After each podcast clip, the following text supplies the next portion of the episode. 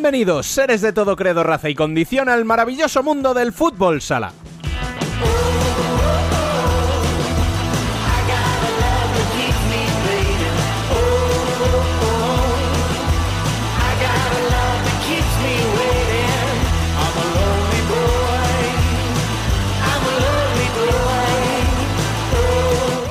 Recordamos como siempre que podéis seguirnos en nuestras redes sociales, leernos en futsalcorner.es o a través de nuestro canal de YouTube. También podéis uniros a nuestro canal de Telegram y enviar sugerencias y críticas por correo electrónico a futsalcorner@futsalcorner.es.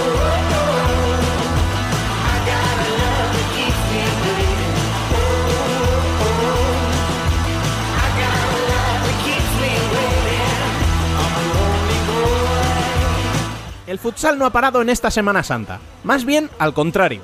Hemos recuperado partidos aplazados por la COVID-19 en primera masculina y hemos vivido la primera jornada completa en primera femenina después de muchas semanas. De todo ello, y con el foco puesto sobre Zambia, para una entrevista muy especial, nos encargaremos todo el equipo de Futsal Corner de amenizaros los próximos minutos.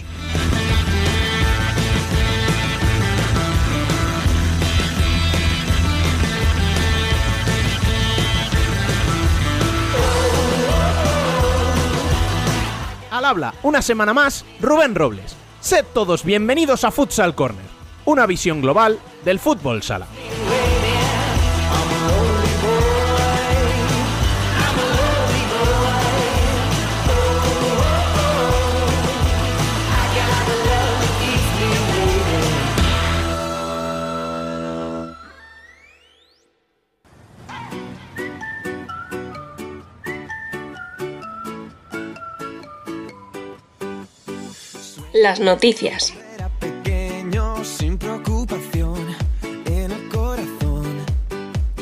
Sigo viendo. La semana comenzó con la recuperación de varios partidos aplazados. Barça se impuso por 1-0 a Córdoba Patrimonio. Fútbol Emotion Zaragoza hizo lo propio por 3-1 a Oparrulo Ferrol. El Pozo Murcia se impuso en una segunda mitad trepidante a Viñalbal y Valdepeñas por un ajustado 4-5, mientras que Movistar Inter derrotó 5-3 a Jaén Paraíso Interior.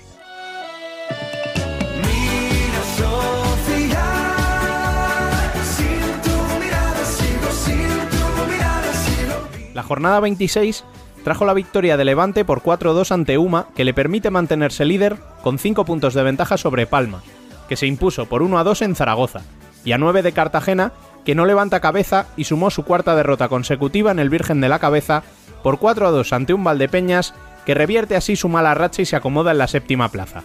Tercero, adelantando a los cartageneros es ya Inter, que derrotó por 3 a 1 a un Córdoba que se ve adelantado en la clasificación por Burela, que derrotó en el derby gallego a Oparrulo y deja la salvación casi imposible para los ferrolanos, últimos y a 12 puntos de la promoción. Quinto es el Pozo, que sumó su cuarta victoria consecutiva al solventar por 6 a 1 su choque ante Betis, adelantando a Barça, que volvió a caer por tercera vez esta temporada ante Industrias, en la inauguración del pabellón colomense. Industrias se adjudicó el derby por 3 a 2 y se queda un punto más cerca del octavo puesto, ocupado una semana más por Betis que de la promoción que ocupa Rivera, que sacó un valioso empate de la Salobreja que no sirve a Jaén para mucho. El último puesto de descenso directo lo ocuparía Peñíscola, pese a que sacó un empate a uno de su visita a Naitasuna.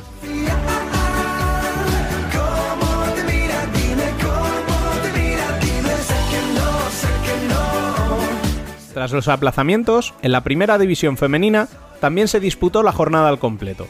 En la pelea por el título, las dos primeras vencieron en sendos derbis, en los cuales Burela se adjudicó el gallego ante Pollo por 4 a 1, mientras que Futsi hizo un 1-6 en los cantos a Alcorcón. Las terceras y cuartas, Torreblanca y Roldán empataron a 2 y Móstoles sigue escalando posiciones con una nueva victoria por 6 a 3 a Urense.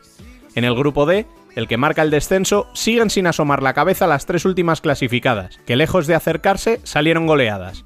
Xaloc encajó un 9-2 de Cidade, que deja a las gallegas a solo 3 puntos del play-out. Intersala recibió un 6-1 en Leganés y Teldeportivo también cayó por 0-6 ante la Universidad de Alicante. Con estos partidos, más el 2-1 de Peñas Plugues a Rayo Majada Honda y el empate a 2 entre Viases Amarelle y Sala Zaragoza, el descenso se estira y deja las cosas bastante definidas, aún con muchas jornadas por disputar.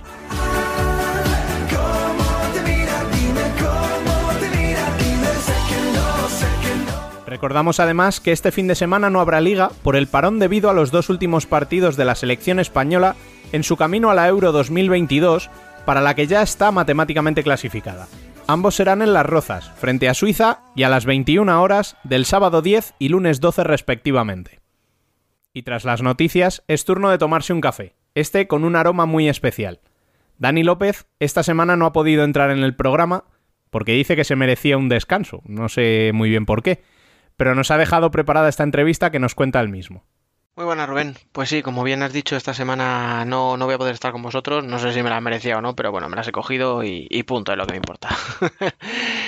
Eh, nada, pues a ver, esta semana tenemos un invitado muy especial, sobre todo porque llevábamos varias semanas intentando cuadrarlo, pero bueno, coincidió justo la previa de la Copa España, etcétera, y era bastante complicado. Queríamos hacerlo bien, queríamos hacerlo con calma, hablar con él durante, durante un buen tiempo, sin estar mirando el reloj y sin estar pendientes de otros temas. En resumen, que me estoy yendo por las ramas, que he quedado con Roy Martín, el CEO de Lanterna Internacional, una agencia de representación de jugadores pero no estamos con él para hablar de su labor como agente o como representante de jugadores, sino de eh, una campaña muy bonita que están llevando a cabo en Zambia con una escuela de fútbol sala eh, de la que él está siendo partícipe.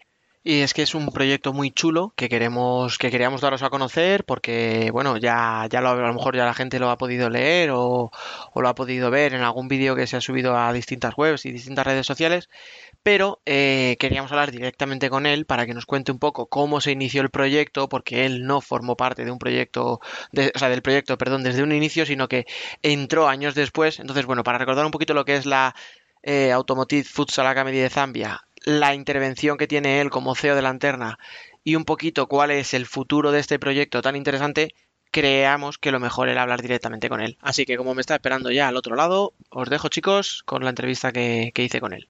Wanderlust king. I stay on the run. Let me out. Let me be gone. In the world, beat up Rosaya. Hoy nos tomamos un café con Roy Martín. Oh, history of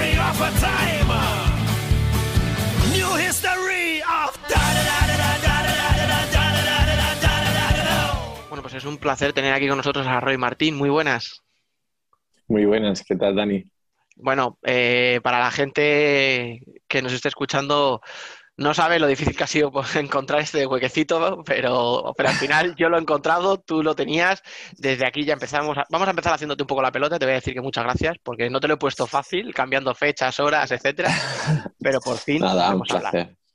Un placer estar aquí compartiendo un buen rato futsalero contigo y con todos los, los oyentes de Futsal Corner. Genial. Bueno, pues eh, bueno, como decía un poquito en la introducción, eh, queríamos conocerte un poquito más a ti, queremos conocer un poco a Lanterna Internacional y queremos conocer esa labor que estáis llevando a cabo en Zambia. Y, y yo creo que lo primero sería un poco situar a la gente, ¿no? Y empezar precisamente diciendo en qué consiste la Automotive Futsal Academy eh, y en qué, pues un poquito quién es eh, Tarak Meta, eh, no sé si lo he dicho bien, sino que me disculpe Sí, Tarek, sí. un poquito eh, la labor que lleva haciendo ya en los últimos 13 años y ya luego sí ver un poco en qué momento entráis vosotros y de qué manera. Vale, pues un placer contarte todo sobre Automotive Futsal Academy. Pues este proyecto in- inició en 2007, cuando Tarak, que es un, un empresario de éxito de Zambia, aunque él es de origen indio, pero él nació en. Zambia ya directamente, y tiene una empresa eh, que tiene una vinculación con la administración allí en Zambia que tiene mucho éxito y, y él en su él es una apasionada del fútbol sala esto es algo fantástico y él, en su deseo por, por ayudar a la sociedad allí en, en Zambia eh, se le ocurre esta idea de, crear un club de fútbol sala con la idea de ayudar a la sociedad ¿no? allí eh, Zambia y en, concreto en concreto Lus- Lusaka, la capital de Zambia, donde, donde se encuentra el club, pues es un- una ciudad de un país que todavía le queda mucho subdesarrollado, ¿no? con unas carencias bastante grandes que nosotros aquí en Europa pues no, nos hacemos una idea, pero hay que ir allí y verlo, ¿no? Lo que hay. Hay muchas carencias y sobre todo para proyectos de este tipo, pues faltan muchísimo por todos los lados. Cuando empiezas un proyecto de, de esta magnitud, al final dices, es que hasta el calzado, ¿no? Para los chavales de la, Sí, de la academia es un problema. De hecho, eh, hemos hecho campañas de, para eh, recolección de, de calzado para poder enviarlo para allá. Hemos hecho, hecho- hemos hecho dos o tres eh, envíos ya porque eh, es increíble. Allí ellos están haciendo todo lo que pueden, pero es que hasta este tipo de cosas básicas eh, falta, ¿no? Pues eh, inició en 2007 y, y luego hubo unos años de progresión, de creación, donde se van instaurando las bases y en 2015 eh, llega Andrea Cristoforetti, que, que es, digamos, que trae unas ideas de, de fútbol sala, de metodología de, Europa, ¿no? Digamos que allí era todo, pues eso, una idea de una persona que le gusta el fútbol sala, que no tiene mucha idea, digamos, nivel de conocimientos de cómo desarrollar un equipo y cómo se estructura un, club. Y, con la llegada en, en 2015 de, Andrea, que estaba eh, siendo seleccionador en Sudáfrica, se instaura un poco lo que, lo que viene siendo la- luego el desarrollo potencial del, del Academy. ¿no? Eh, pues mm, por poner un poco en situación a la gente, Andrea Cristoforetti es un jugador, es jugador italiano que llegó a, a la selección y que estuvo eh, pues durante toda su carrera jugando en Italia. Entre sus mayores éxitos, pues creo que también consiguió una Supercopa de Italia con Jesús Velasco de entrenador, que fue el periodo que estuvo Jesús Velasco en Italia, sí, 2000-2005. Sí, y ahí sí, hay una, la prehistoria una casi. vinculación. Sí, sí, nos estamos ya yendo un poco atrás, pero eh, para, para Sí, un poco las raíces de este, de este proyecto. Y, y nada, con la llegada de, de Andrea, pues todo toma forma. Hablando con Andrea cuando estuve allí con él, me contó, me contaba un montón de anécdotas que es que es la magia de este proyecto, ¿no? De cómo, cómo todo inicia, cómo es todo un, tiene unas raíces sociales eh, de querer ayudar a la comunidad a través del fútbol sala y, y lo que está generando, ¿no? Porque está, está digamos, haciendo una, una dinamización de, del movimiento de fútbol sala en África, lo que, lo que es algo increíble, ¿no? Y que tiene que ser motivo de, de orgullo para toda la comunidad de fútbol sala, porque que un país como África vaya despertando en este sentido, al fútbol sala le puede ayudar mucho en todos los ámbitos, en todos los objetivos que a nivel global queremos, como ser olímpicos, etcétera, etcétera. Que, haya vinculación y desarrollo en países y, y en continentes como el continente africano, pues es algo que es muy positivo y por eso estamos nosotros echando una mano y, y por eso está todo el mundo, digamos, muy receptivo ¿no? a la hora de, de- de querer echar un, un cable y, y hacer que evolucionen. Sobre todo, Bueno, entonces, iba a decirte, no, sobre todo porque Sí. tengo la sensación de que eh, en el norte de África, ¿no? En Marruecos, Egipto, etcétera, sí que está a lo mejor el fútbol sala más desarrollado y tal, pero como que había un debe, ¿no? Ahí en el África negra, o sea, toda Sí. esta parte, el corazón de África, digamos, tenía esa carencia, ¿no? De, de todo, básicamente, o sea, diferencia Sí. absolutamente de todo. Es cierto, yo creo que también el hecho de que en el norte de África, por ejemplo, Marruecos, que es una selección que en fútbol sala ya la mayoría de los jugadores están en Europa, Mm. creo que el hecho de que haya también la doble nacionalidad de, de la mayoría de los jugadores hace que todo esto sea mucho más fácil, porque no nos olvidemos que es una grande problemática el hecho de, de que un jugador eh, no tenga doble nacionalidad, porque a Europa venir sin doble nacionalidad es muy complicado, son unos gastos Sí. tremendos y, y los clubes no están muy por la labor de, de afrontar este tipo de gastos.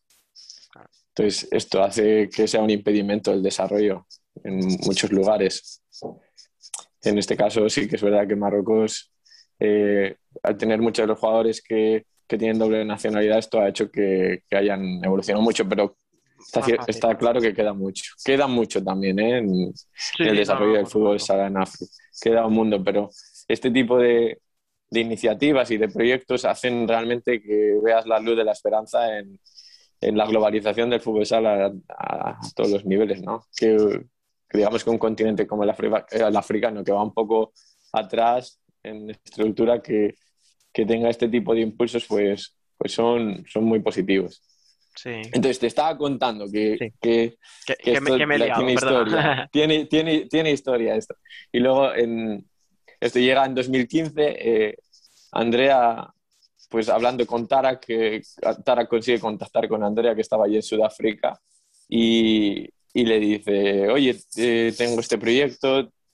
Andrea vio, se, se- se- bueno, se animó a ir para adelante, digamos que era un poco al inicio locura, dices, voy a Zambia, un país que no conozco muy bien, que, de, prim- de primeras no tenemos nada, porque es que me contaba que allí no había pabellones, que est- jugaban, competían al exterior, eh, o sea, sin, Mm. sin ninguna estructura. Entonces, llegó allí de cero y hicieron un pabellón en 2017, dos años después de que llegara ya se completó el pabellón, un pabellón que, bueno, ahí están los vídeos, hay un pequeño corto, una película sobre el pabellón y todo lo que han hecho ahí, que es increíble. Sí, nosotros lo subiremos luego a las redes. O sea, cuando, cuando la gente escuche el podcast, luego verá que, Sí. que después publicaremos el enlace al vídeo, que está muy chulo. O sea, que, que merece que mucho la la pena para entender lo que mucho. diciendo ahora. Merece mucho. Sí. Sí, esto es muy gráfico, la verdad que este tipo de, como tienen una buena estructura, son capaces de transmitir a través de, de, pues de, de un- de una película que es como un corto, donde se, se ve toda la realidad. En- allí se- cuando los oyentes lo vean, eh, se darán cuenta de, de- de lo, que, lo que estamos hablando, ¿no? El- Sí, ¿Hasta dónde el- llega? el- hasta dónde llega, o sea, es el, coche, el autobús, el minibús que tienen ellos que van a recoger a los chicos a, a la zona donde están eh, los, los que se llaman, las, las zonas de chabolas que hay a la- alrededor de la ciudad, recogen ahí a los chicos, se los llevan, los llevan a- al pabellón, entrenan, les dan todo allí, toda la ropa, todo, todo la indumentaria, los zapatos no se los dan, que se ve en, la, en el vídeo como están entrenando descalzos, porque es que no, tampoco se puede, es, es inviable, los zapatos son algo personal, ¿no? Que no pueden, Claro. no pueden dar a todos, es una cosa complicada. Y teniendo en cuenta que aquí todo esto sale de la, del bolsillo de, de Tarak, que, que allí no tienen ningún tipo de apoyo, es totalmente dinero que sale del bolsillo de, de, este, de este inversor que está apostando por el fútbol sala y que está haciendo que todo esto sea posible. Que si me permites, eh, la inversión he leído que es de más de un millón de euros. O sea, que ya para que Es sea de un bolsillo es una locura. Pero es que encima eso en África, o sea, es, es el doble todavía de locura. o sea, es una locura. O sea, es que este dato, cuando hemos estado así hablando, ahora que se ha publicado también en la Liga Nacional de Fútbol Sala y en varios, en otros países también hemos estado hablando sobre el tema, es un dato que sirve para hacer, eh, para que la gente se dé cuenta de la magnitud de, de este proyecto. O sea, Claro, claro. Sí, es un, más de un millón de euros de inversión. O sea, han hecho un pabellón, han hecho una residencia, o sea, en el mismo terreno donde han hecho el pabellón, han hecho una residencia con, para hueco para 33 eh, jugadores. O sea, una locura, es una locura lo que está, lo que se está llevando a cabo. Hay una, re- una revolución dentro del fútbol sala y, y, y que lo que ha iniciado como una idea de, de dinamizar un poco la sociedad con los valores del fútbol sala está dinamizando la sociedad eh, africana en general con el movimiento de fútbol sala. O sea, está, está generándose de manera indirecta un desarrollo de fútbol sala bastante importante y que, y que nosotros estamos apoyando desde aquí y que otras muchas personas también se han comprometido de manera desinteresada a, a aportar su granito de arena para, para que esta gente que está haciendo una gran labor y, y en este caso Tara, que, que es un, un gentleman, vamos, para quitarse el sombrero. Es que de verdad es cuando lo conoces y, y, y compartes eh, días con él, te das cuenta de, de- de- de la naturaleza que tiene este hombre y de las ganas de, de ayudar. Y como tiene los recursos para hacerlo, hay que tener cerca a esta gente en el fútbol sala y, dar- y darles bien, ¿no? cariño. Claro, hay que darles cariño. Madre mía, imagínate lo que podrían hacer muchos con, con ese dinero. Y sin embargo, oye, pues lo inviertes en algo que, que no solo da resultados deportivos, porque al final es verdad que el equipo gana liga, que, que los jugadores, mm, muchos eh, del primer equipo son internacionales, pero claro, es que hablamos, que tú has mencionado varias veces la palabra desarrollo, y es que al final yo creo que la clave del proyecto es ese. O sea, no estás haciendo un equipo competitivo y un equipo campeón, que también, pero lo estás haciendo como resultado de una serie de procesos, de pasos, de una evolución, de lo que tú decías, de tener una residencia, una academia, un pabellón en unas condiciones óptimas. O sea, que al final el título, eh, los internacionales vienen como una consecuencia, digamos, no es el objetivo final. Y eso yo creo que Exacto. es algo que va más allá todavía, o sea, que trasciende ya. Trasciende totalmente. Y inicialmente no, no era la idea. Ha sido todo un- una evolución natural de las cosas, de, del hacer bien todo, de, de- tener también, supongo que, la suerte en ciertos momentos, porque que llegue Andrea Cristoforetti, que es un entrenador que, que él es nacido en Sudáfrica, en Johannesburgo, pero ya desde muy pequeño se mudó para Italia porque sus padres eran italianos y allí hizo toda su carrera de fútbol sala y obviamente todos estos conocimientos que él ha adquirido y siendo africano, digamos, de nacimiento, pues ha tenido la posibilidad de hacer este mix porque obviamente quizás a un entrenador europeo eh, encontrarse de sopetón con esta situación, eh, llegas a un país donde te encuentras nada, creo que hubiera sido mucho más difícil y hubiera seguramente tirado la toalla. Lo- eso te iba- estaba pensando, lo mismo que hace el petate los dos días, ¿no? Y se vuelve. Exacto. Y, y- y obviamente incluso Andrea, yo que estoy en contacto directo con él, pues hay a veces que, pues digamos que todo esto ha nacido un poco por, porque un día hablando con él me dijo, Troy, estoy un poco triste porque eh, ganamos la liga de carrera, eh, estoy ahora mismo que me siento que no tengo alicientes para, para motivar a mis jugadores, ¿no? Para darles ese, ese, ah, no sé, esa motivación para, para que puedan seguir en esta línea de desarrollo, ¿no? Y, y de ahí nace un poco ahora todo este movimiento que queremos hacer con la intención de, de poder traer a alguno de los jugadores que, que están allí destacando de la academia a, a cualquier club en Europa que, que les pueda dar la oportunidad de, de estar con ellos. No, no es por el hecho de, con la, como por ejemplo existe en el fútbol, estas academias que hay en África, Sí. para sacar a los jugadores, para, para, digamos, economizar de manera, hablando en términos económicos, de sacar al jugador y, hacer dinero. rentabilizar este- el proyecto, vaya. rentabilizar. En este caso no es este la, la idea, es Mm. simplemente que los jugadores vayan fuera, que si tienen la oportunidad de, de quedarse en el equipo, genial, si no, pues que vayan con una visa de turismo y estén tres meses y que pues que absorban todo lo que hay en las ligas europeas, en la competición, todo el nivel exacto, y que luego cuando vuelvan puedan transmitirlo a los, a los, al resto de los chavales de la academia, desde los más pequeños que tienen seis años hasta, hasta los de su propio equipo, ¿no? Del primer equipo. Un poco con esa idea. Entonces, por ahí va un poco ahora los tiros, que queremos encontrar eh, hueco en algún club que, pues que pues diga, yo apuesto por, por echar una mano a, a la situación y, y, y- y dar una mano en general. Vamos a ver si lo encontramos, pero ya, ya, estamos, ya estamos moviéndonos. Y por ahí es por donde, por donde entra la antena internacional, echar una mano en, en eso, ¿no? En- con los contactos que nosotros tenemos en el fútbol sala internacional, pues, eh, pues eso, intentar que alguien se comprometa y diga, oye, pues me traigo a uno de los chavales aquí y que esté con nosotros durante el tiempo que sea y, y eso, eso es un poco la idea. Claro, porque, a ver, hemos hablado ya, o sea, hemos mencionado varias veces a Tarak, que es el que lo inicia, hemos hablado de Andrea, que es un poco el que le da continuidad, pero no hemos hablado todavía de vosotros. Y vosotros también tenéis un papel muy importante en, en lo que estás diciendo, en, en esa formación, en ese aprendizaje, que los jugadores puedan un poco, no lo que tú dices, a lo mejor no que vengan y formen parte de una primera plantilla, pero sí que estén aquí unos meses, que se formen, que aprendan.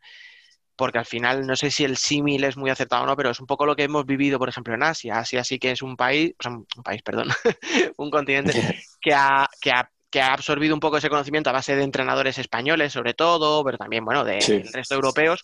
Y ahora empiezan ya a exportar jugadores y ya jugadores a equipos punteros. Hemos visto ejemplos en Santiago, etcétera. No sé si esto es una cosa que vosotros a largo plazo, no entiendo que no es algo de un día para otro, pero a largo plazo, no sé si os valoráis y, y qué, y qué es exactamente lo que hacéis vosotros desde Lanterna. Pues eso es. Bueno, hablando un poco sobre nosotros, Lanterna Internacional es una agencia de representación que tiene mucha presencia en el extranjero. Digamos que nosotros hemos empezado a crecer fuera de España y, y en España quizás no seamos tan conocidos, pero, pero sí, llevamos ya funcionando desde 2014, 2014-2015, iniciando con, con, Gustavo, con Gustavo Redondo en lo que el proyecto que tiene Gustavo se llama GR9 y luego ya en 2019 ya cambiamos a, a la denominación Lanterna Internacional, que el, el apellido internacional ya, ya, Ya- ya dice, determina ¿no? un poco por dónde van los tiros, ¿no? Pero eso, Sí, dinamizando hecho- siempre el fútbol sala internacional. Te iba a decir que real- eh, lo, lo he mirado en vuestra web, de 40 y muchos jugadores, me parece que 6 están jugando en España nada más. O sea, que es lo que tú dices, Sí, tenéis representantes jugadores españoles, jugadores eh, fuera de España, pero sobre todo eso, en equipos eh, de fuera. pues sí, sí, sí. La verdad que fuera hemos encontrado nuestro, nuestro nicho, estamos felices de- además de... Yo, por ejemplo, vivo en Alemania, por hacerte, por, por- por hablar de un ejemplo. Digamos, somos internacionales totalmente, aunque seamos españoles, la, el, el grosso de, de la, de la gestión de la lanterna, estamos totalmente esparcidos por el panorama decir, estáis repartiditos. Sí, y comentando lo que tú hablabas, Dani, es cierto, ¿no? En Asia, digamos que es- este, este modus operandi, por llamarlo de alguna manera, ¿no? Mm. Del desarrollo del fútbol sala de- con, con la globalización en Asia ha, come- ha comenzado antes y ya se están viendo lo- los resultados, ¿no? Está- como tú comentabas, de hecho, en Parul está también jugador este japonés, eh, se ven ya, se ven ya y sobre todo porque hay un legado grande, ¿no? De varios entrenadores que han ido pasando. Claro. Yo, de hecho, estuve hace tomándome un café. Nosotros nos estamos tomando hoy un café te virtual. a decir, a ver, Hace- uno físico, ¿no? hace, hace dos años, creo, sí, Mm. en enero de 2019, creo, estuve con Miguel Rodrigo ahí tomándome un café en, en Ho Chi Minh City, en, en Vietnam. Y, Escucha, y, bueno, nada mal ni la compañía es- ni el sitio, ¿eh? Oh, madre mía, Joder. nada mal. La compañía, sobre todo, me quedé sorprendido. Era la primera vez que, que veía personalmente a Miguel y, y me quedé sorprendido, impactado de su, de su conocimiento y, y entrenadores como él que van eh, haciendo que, que, que el fútbol salas vaya creciendo y además que vayan siendo una, una marca España, por así decirlo, ¿no? Sí. del fútbol sala de nuestro país, de, de lo que, de lo que representa, pues es increíble. Y no sé si África podrá llegar a, a los puntos de, de desarrollo que está, que está el fútbol sala en, en, en Asia, en lo referido a traer jugadores desde allí a Europa, pero, pero bueno, es una idea que, que hay que intentar impulsar y que, que es- todos jugamos un papel en, en el desarrollo, ¿no? en la globalización de, de nuestro deporte, que creo que hace bien a todos, Nada a todo el movimiento, enriquece mucho. Claro, además, eh, o sea, es un tipo de jugador eh, que lo hemos visto, no tenemos la, la suerte a lo mejor de verles habitualmente, pero bueno, en algún torneo internacional, en alguna Copa África, en algún Mundial, y son, son jugadores que, que físicamente lo tienen todo, o sea, quiero decir, Un son, son un portento. portento, efectivamente. Con lo cual, eh, la el físico no se... Bueno, sí se entrena, pero al final, si tú tienes unas condiciones innatas, es mucho más fácil. Pero si le metes un poquito ahí de caña, ¿no? En lo táctico y eso, hay, hay mucho potencial. O sea, hay, hay potencial. Mucho potencial. En, en el sur de África, que quizás es como pues muy diferente al norte de África, lo que quizás un poco conocemos, y tenemos muchas referencias de jugadores de fútbol sala del norte de África, pero en, en el sur de África lo que tienen es eso, a nivel táctico, un desorden increíble, ¿no? Y trabajar eso hay que picar piedra y es una, una labor dura que seguramente Andrea muchos días ha llegado a casa exhausto diciendo, ¿cómo hago para meterles mano a los chicos que, que no hay manera? Pero, pero él está, cuando hablas con él, que lleva ahí al pie del cañón ya, pues eso, cuatro o cinco años y ves cómo él se emociona al contarte y las ganas de, de querer transmitirlo y, y luego vas allí y lo ves y, y yo he estado con ellos además, que esto también, pues las facilidades que tiene el proyecto y eh, los recursos económicos les han permitido hacer dos viajes internacionales para testarse con clubes de fuera de, de África. Estuvi- estuvimos con ellos en, en Emiratos Árabes en 2018, que hicieron un tour enfrentándose a los clubes más importantes de, de Emiratos, que oh, es una liga que no es comparable con las de Europa, pero hay jugadores brasileños que, que hay- allí hay dinero también Dan y montan clubes. Sí, ya dan un salto y, y se, se los cargaron a todos. O sea, ganaron todos los partidos. Al campeón de la liga, al, al Nasar, que era en ese momento, no les dieron, no les dieron tregua, les machacaron. Oye, pues Y- esto, así como cartelito para, para una agencia de Sí, sí, jugadores, a- no está mal, ¿eh? Aviso para navegantes que, que los jugadores africanos no van en broma. ¿no? Y luego, eh, más adelante, casi un año después, estuvimos en Italia también, que a, a mí me invitan siempre a ir con ellos para, para seguir la evolución del equipo y, y también hicieron eh, como 10 encuentros y se enfrentaron al Aqua Sapone, que en ese momento era el campeón, que tiene grandísimos jugadores. Al Aqua Sapone no consiguieron ganarles, pero, pero de los 10 Ya- partidos ya creo estaríamos que... tirando muy alto, ¿eh? Ya, ya sí, ya, estaría, ya estaríamos situándole al equipo entre Por los eso, top de. Europa, ¿no? Pero sí, pero quiero decir, con- Sí, fue, fue un partido que, que compitieron, que, Mm. que fue combativo y que, que se ve en, en ese tipo de contraste. Ahí ves realmente a qué nivel se encuentra el equipo y, por ejemplo, eh, ganaron a muchos equipos de segunda división. Allí de Italia, que también hay buen nivel y hay muchos jugadores también españoles, eh, todos argentinos, italianos, eh, brasileños de todos los lados. eh, y, y se vio, se vio en el contraste que, Mm. que lo que se está haciendo, la labor que se está llevando a cabo desde la base es increíble. Y, y quién sabe dónde pueden llegar, la verdad que, Claro. Que no, es muy motivante echarles un cable y ver cómo, cómo puede evolucionar el fútbol sala en África y ser partícipes de ello y que todos pongamos nuestro, nuestro granito de arena para que proyectos como estos que tienen los recursos económicos pero quizás no tienen eh, los medios para llegar a, El altavoz. Claro. al altavoz, digamos, pues entre todos echar un cable, simplemente Mm. en eso es lo que, que nos Que no hemos poco. comprometido. Que no es poco, que no es poco. o sea, Que no es poco. bastante, Claro. Pero bueno, el que tiene compromiso y lo hace de corazón, hay que, hay que, hay que hacerlo así, hay que hacerlo así. Oye, no, se nos va a- nos estamos quedando sin tiempo, pero, pero quiero hacerte un par de ellas rápidas.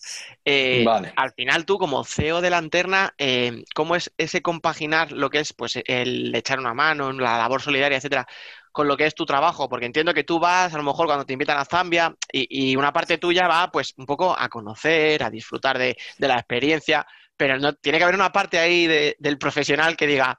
Joder, pues este chaval y que esté ahí fichando tíos y diga, pues a este a lo mejor podríamos hacerle algo, pues a este podríamos intentar llevárnosle. ¿Cómo, cómo se compagina esa sensación un poquillo? De manera, de manera, es todo un poco conjunto, ¿no?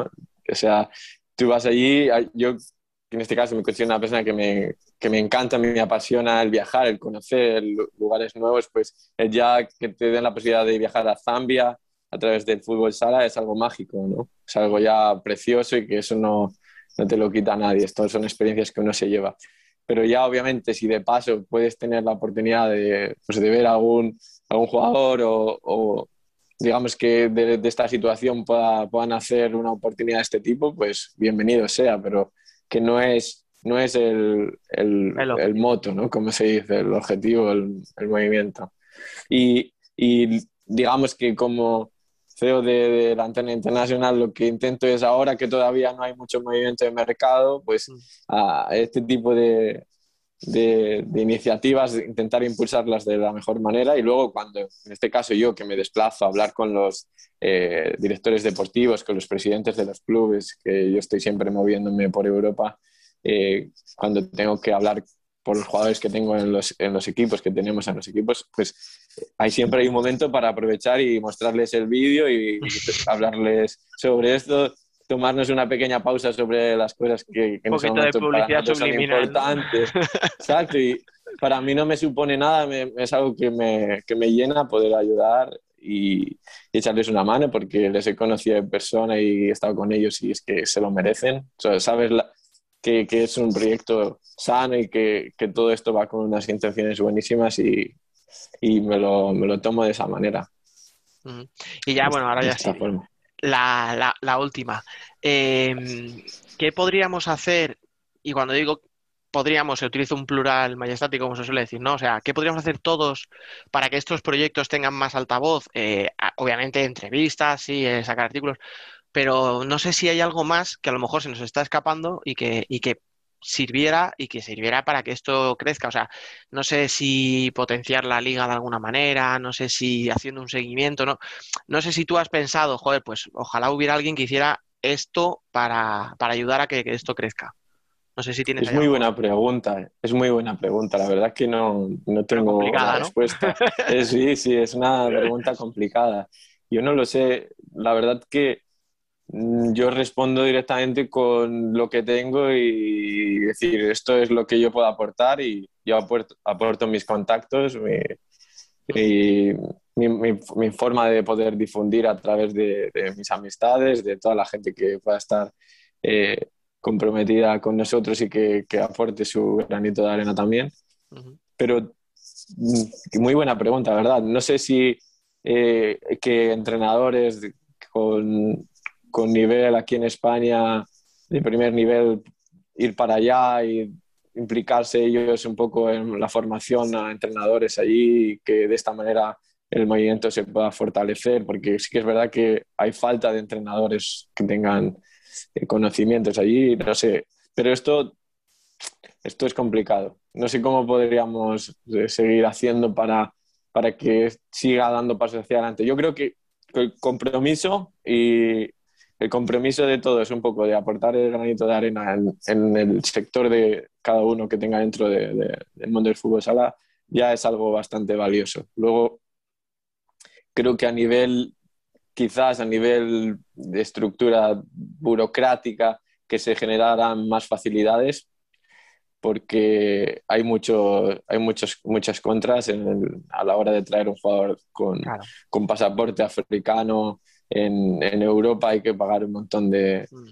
de tasas de poder, poder inscribirle en el campeonato. eh, Ah, eh, no, para finalizar, te lo decía porque esto a lo mejor es una cosa, una sensación que tengo yo también, ¿no? De decir, bueno, ahora hablamos contigo, conocemos un poco el proyecto de Automotive Futsal Academy, conocemos un poco la labor que lleváis desde la Anterna Internacional eh, colaborando, pero si no le damos continuidad, pues nosotros hemos hecho esto, mañana ya nos hemos olvidado y no. Entonces, sí que yo lo pensaba, pero porque yo para mí lo pensaba, o sea, digo, a ver si me das alguna idea, sí, porque, porque yo decía, pues- a nosotros nos pasa, ahora hablamos, pero ya nos olvidamos de este tema después de, de esta conversación y no hacemos nada. Entonces, claro, queda muy bien, pero incompleto. Tengo la sensación como que nos falta un paso más, como un darle continuidad. Bueno, pues Roy, eh, nos hemos quedado sin tiempo, así que me quedo con ese mensaje, con ese mm, vamos a darle todos una vuelta al tema, a ver cómo podemos hacer para que esto siga creciendo, porque creo que son iniciativas muy buenas y siempre estamos quejándonos de que no tenemos dinero en el fútbol sala, de que no hay proyectos interesantes, de que no tal. Entonces, ahora que se están promocionando y además en un continente como el africano que tanto lo necesita, creo que es importante la labor que estáis haciendo entre todos, tanto tú como Andrea, etcétera. Y por mi parte nada más, Eh, te lo agradezco mucho que hayas estado aquí y reitero, como decía al principio, tu disponibilidad y muchísimas gracias. Nada, por- muchísimas gracias a vosotros. Ha sido un placer poder compartir un rato aquí con vosotros y, y muchísimas gracias a, a vosotros por dar voz a, a todo este tipo de, de proyectos y de situaciones. Y a mí como portavoz en este caso de, de este, del- de este proyecto de Automotive Futsal Academy es, es un placer. Es un placer de verdad. Muchas gracias.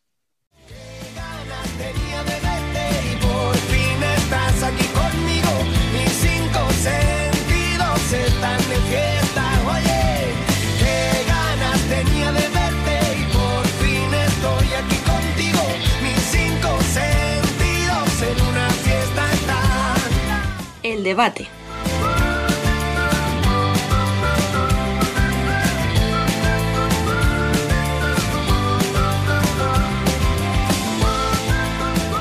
Y tras la entrevista llega el turno del debate. Hoy nos acompaña Gabriel Izcue, muy buenas.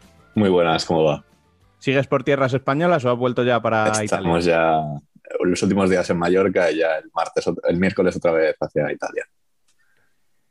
Y traemos además a dos amigos de la casa que son voces autorizadas. El primero de ellos es Tony Torres, muy buenas. Hola, buenos días. Y el segundo de ellos, Iván Cabanillas, muy buenas. Hola, muy buenas.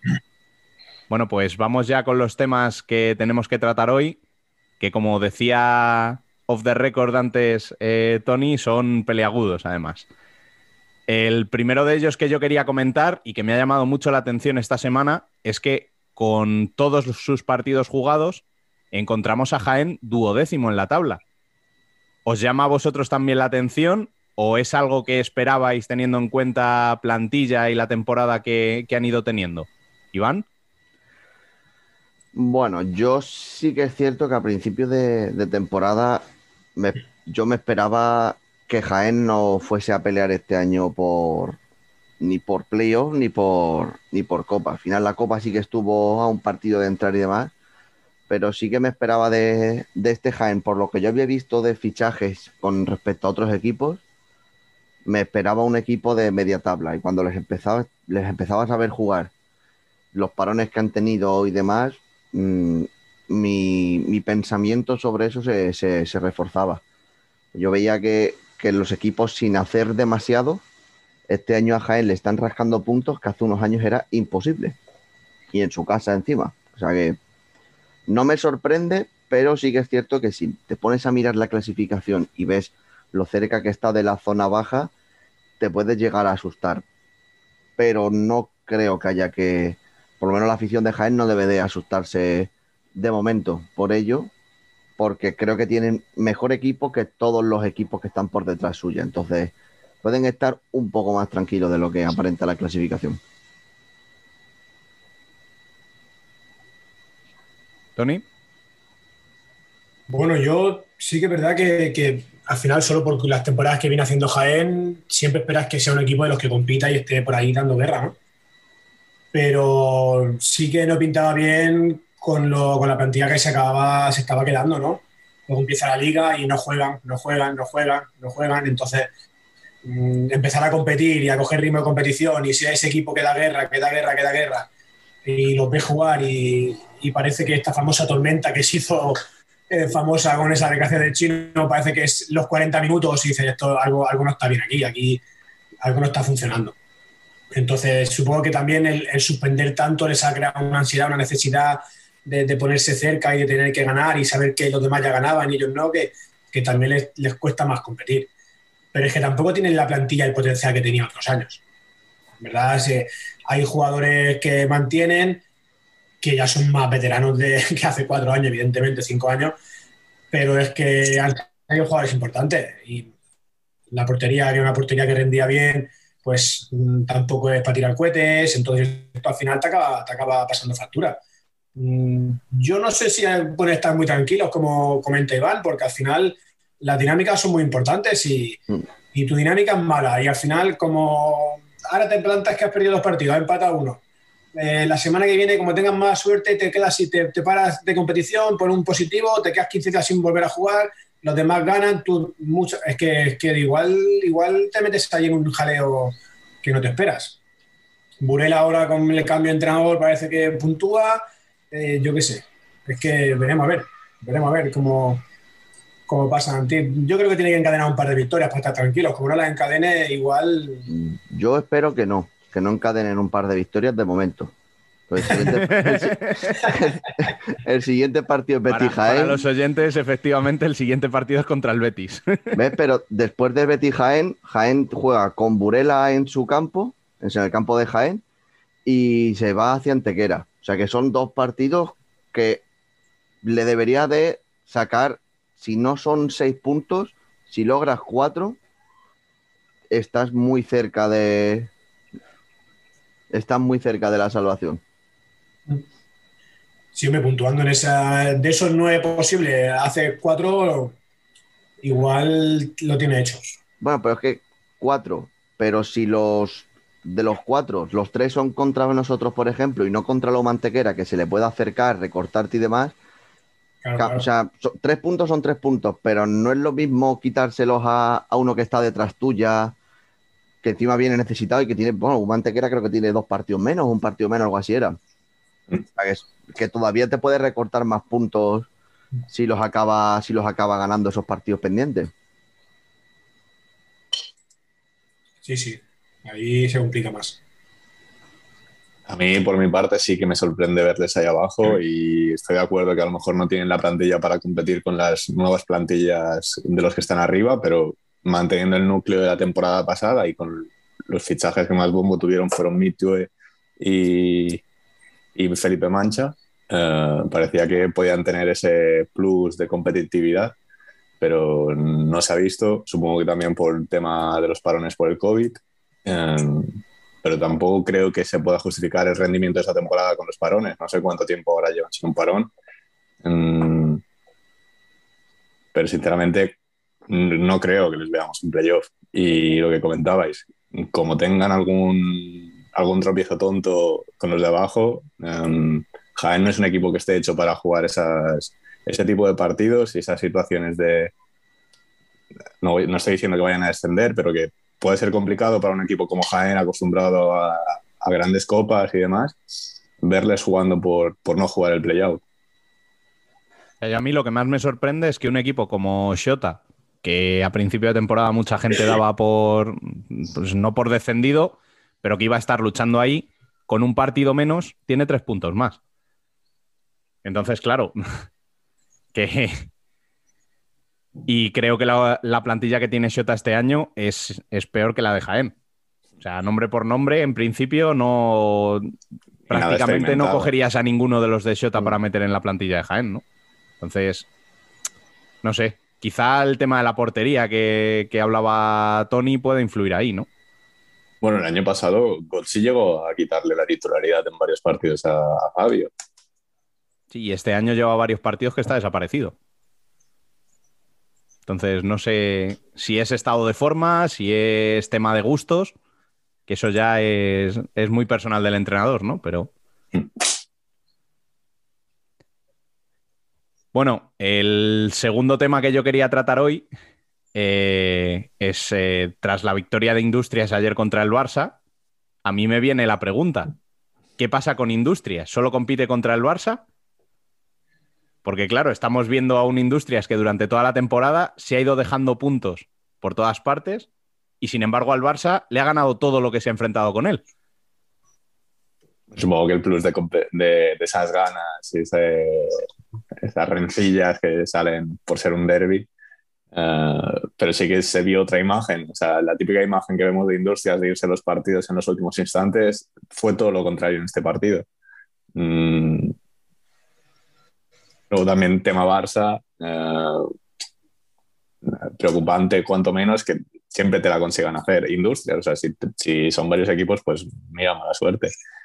Eh, pero parece que Barça no consigue motivarse a, pasar de, a pesar de que les hayan ganado o sea, antes los dos partidos y finalmente le ganan este tercero. Eh, pero una nueva victoria de los de Javi Rodríguez, que no sé si, si es algo más personal que nada contra Andreu. Bueno, yo personalmente creo que al final es que si, si por el perfil de plantilla al- al- alguno vive lo que es un derby, la plantilla de industrias. Al final, para ellos sí que es un derby y seguramente para el 90%, 90 y mucho por ciento de la plantilla del Barça es un partido más. Entonces ese poquito mm, que necesitas para plantarle cara lo tienes, solo por motivación, y eso el Barça no es capaz de conseguirlo contra Industria. Igual se- seguramente se motive más con Pozo o con, o con Inter que con Industrias. Y, eh, y en, y Santa Coloma es al revés. Vamos. Y además un día tan especial, reinaugura el pabellón después de dos años, es que te hacía falta algo más. Yo creo que también es importante la baja de Marcenio, por ejemplo, un Barça que, que no es capaz de generar juego prácticamente durante 40 minutos, salvo pelotazo a Ferrao y, y balones a Diego o a Mateus, eh, si encima no tienes a Marcenio, que es el único que le pone un poquito de criterio, se te complica mucho más, te quedas sin muchas opciones de, de hacer algo importante. Eh, bueno, te, te encuentras un pelotazo de Coelho y parece que lo estás haciendo bien, pero al final luego tampoco se ve nada en el partido. Nada reseñable, ¿eh?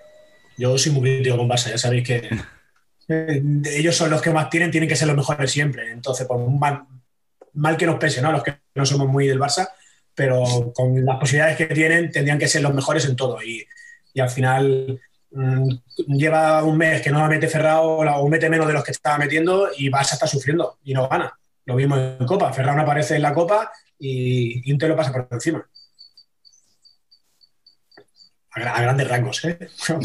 Pasa cosita más, ¿no? Pero a grandes rasgos. Pero es que eso que estás diciendo a mí me parece muy duro, porque con la plantilla que tiene el Barça, o sea, que tengas que depender de que esté o no Marcenio o de que Ferran No, tenga un yo- buen día para... Yo creo que se juntan las tres cosas, no sé. porque lo que comentábamos ya en el último podcast, no está Sergio Lozano y a lo mejor no tienes esos gritos de capitán, esa, esa persona que mande y que sienta al club y que diga, oye, ¿qué estamos haciendo?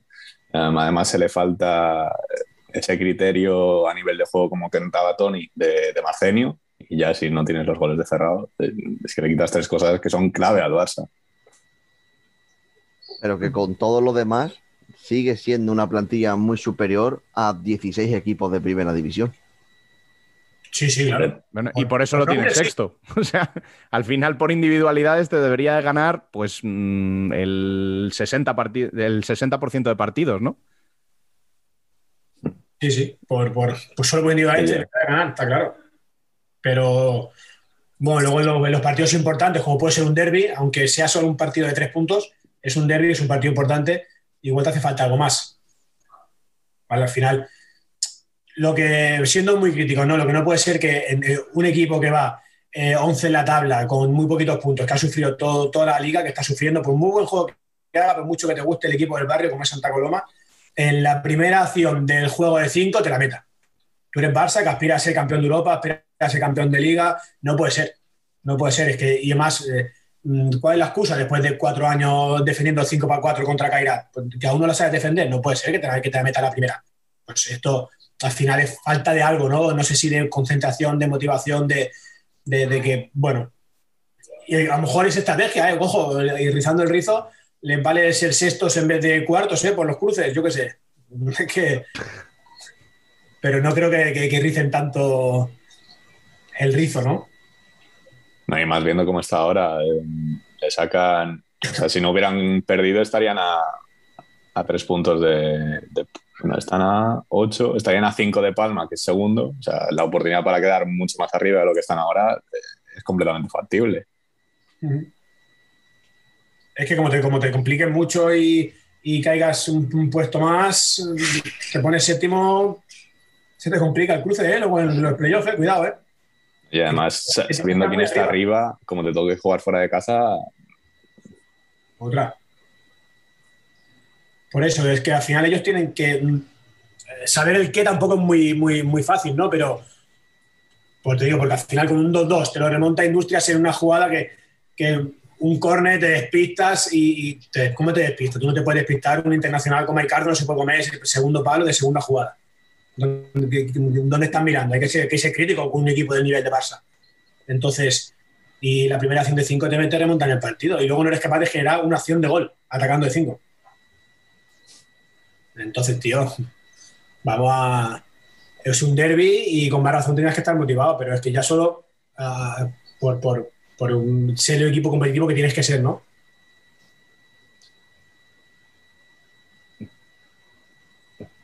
Bueno, y quería hablar también, hablando de complicarse la vida de cara al playoff, eh, de Jimmy Cartagena. Eh, llevamos varias semanas diciendo que parece que se están desinflando y esta semana de estar 0-2 contra, contra Valdepeñas pasan a acabar el partido 4-2, un parcial de 4-0 y cuarta derrota consecutiva en liga. Eh, si no contamos, o sea, si contamos la Copa de España, llevan seis partidos, una victoria. Eh, ¿Creéis que se están complicando la vida de cara a esos cruces, teniendo en cuenta que estaban arriba, que llegaron a la Copa como, como líderes y demás? ¿O que están simplemente guardando fuerzas de cara a ese playoff? Hombre, em, si se les está complicando, no sé, pero igual a nivel psicológico sí que va a pesar bastante. Y pasar de ser el, campeón de invierno a ser el claro favorito, madre mía, cómo viene Jimbe, van a, llevar- van a llevarse la liga, em, es posible que se den el título. em, y encima ves cómo vas perdiendo. Em, ahora llevan cuatro derrotas consecutivas de liga. Y encima ves cómo te van pasando. Es como todo lo que has hecho hasta ahora, realmente, entre comillas, no ha servido de nada. Em, pues eso sí que puede ir pesando. Y a nivel de vestuario, la presión que se pueda ejercer también desde fuera, mm, no creo que sea agradable tener que competir con, con eso. Es complicado, ¿eh? Esto al final, esa dinámica que hablábamos antes que tenía Jaén, mm, es la que está cogiendo Cartagena y, y sobre todo las sensaciones, porque te puedes, puedes tropezar un día y perder con Córdoba, pero el día que pierdes con Córdoba, la semana anterior te ha pintado la cara a Rivera. Entonces, mm, si aspiras a estar arriba, esto te puede suceder con dos equipos que están en puesto de descenso. Pero es que si quieres ser campeón, las últimas derrotas son con equipos que van a pelear por el título contigo y a ninguno de ellos le gana. Los dos te ganan dos veces, entre Copa y Liga.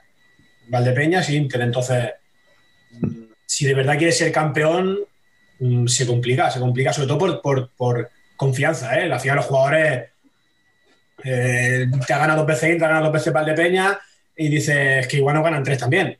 Entonces tú ya empiezas perdiendo esos partidos cuando haya cruces. Y los playoffs, mm, al final, a tres partidos te la juega a poquito de errores. Poquito de errores.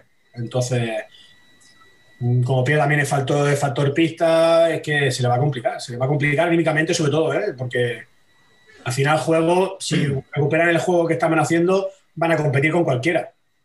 Pero es que al final las emociones y la, y la confianza, y más en un playoff, al final de, a Inter no hay que decirle que juega un playoff. Da igual quien tenga, que lo juega y lo compite. Mm, Vale, Peña ha demostrado que también está capacitado para competirlo con una concentración que, que está fuera de toda duda. Pero Cartagena está por ver. Está por ver, se ha desinflado rapidito. Entonces veremos a ver si, si cuando llegue el- el- el- los cruces de los mayores están ahí. Y, y es que al final la jornada les ha salido bien, porque que si se hubiera ganado Barça, les pasan y el Pozo tiene, un partido, tiene dos partidos menos y están empatados a puntos. O sea, Jimby podría ir perfectamente sexto. Y el calendario de Jimby ahora es complicado. O sea, estaba así viéndolo por encima. Y de los de abajo, solamente, o sea, de los que están en zona de descenso, peleando por el descenso, está solamente Oparrulo. Que todos los demás son equipos que están ya en playoff o van a pelear por playoff, salvo Jaén, que está así en, en tierra de nadie. O sea, juega tú ahora con Levante, juega tú con Pozo, juega con Shota, Industria. Mm, Se te puede complicar muchísimo ya no, yo creo que el playoff no se le va a complicar porque los equipos que van a pelear por la octava plaza no van a, no van a alcanzar los puntos que, que tienen ellos de aquí a una jornada. Pero, pero de poder ser cabeza de serie en dos eliminatorias a igual no serlo en ninguna, ojito con eso.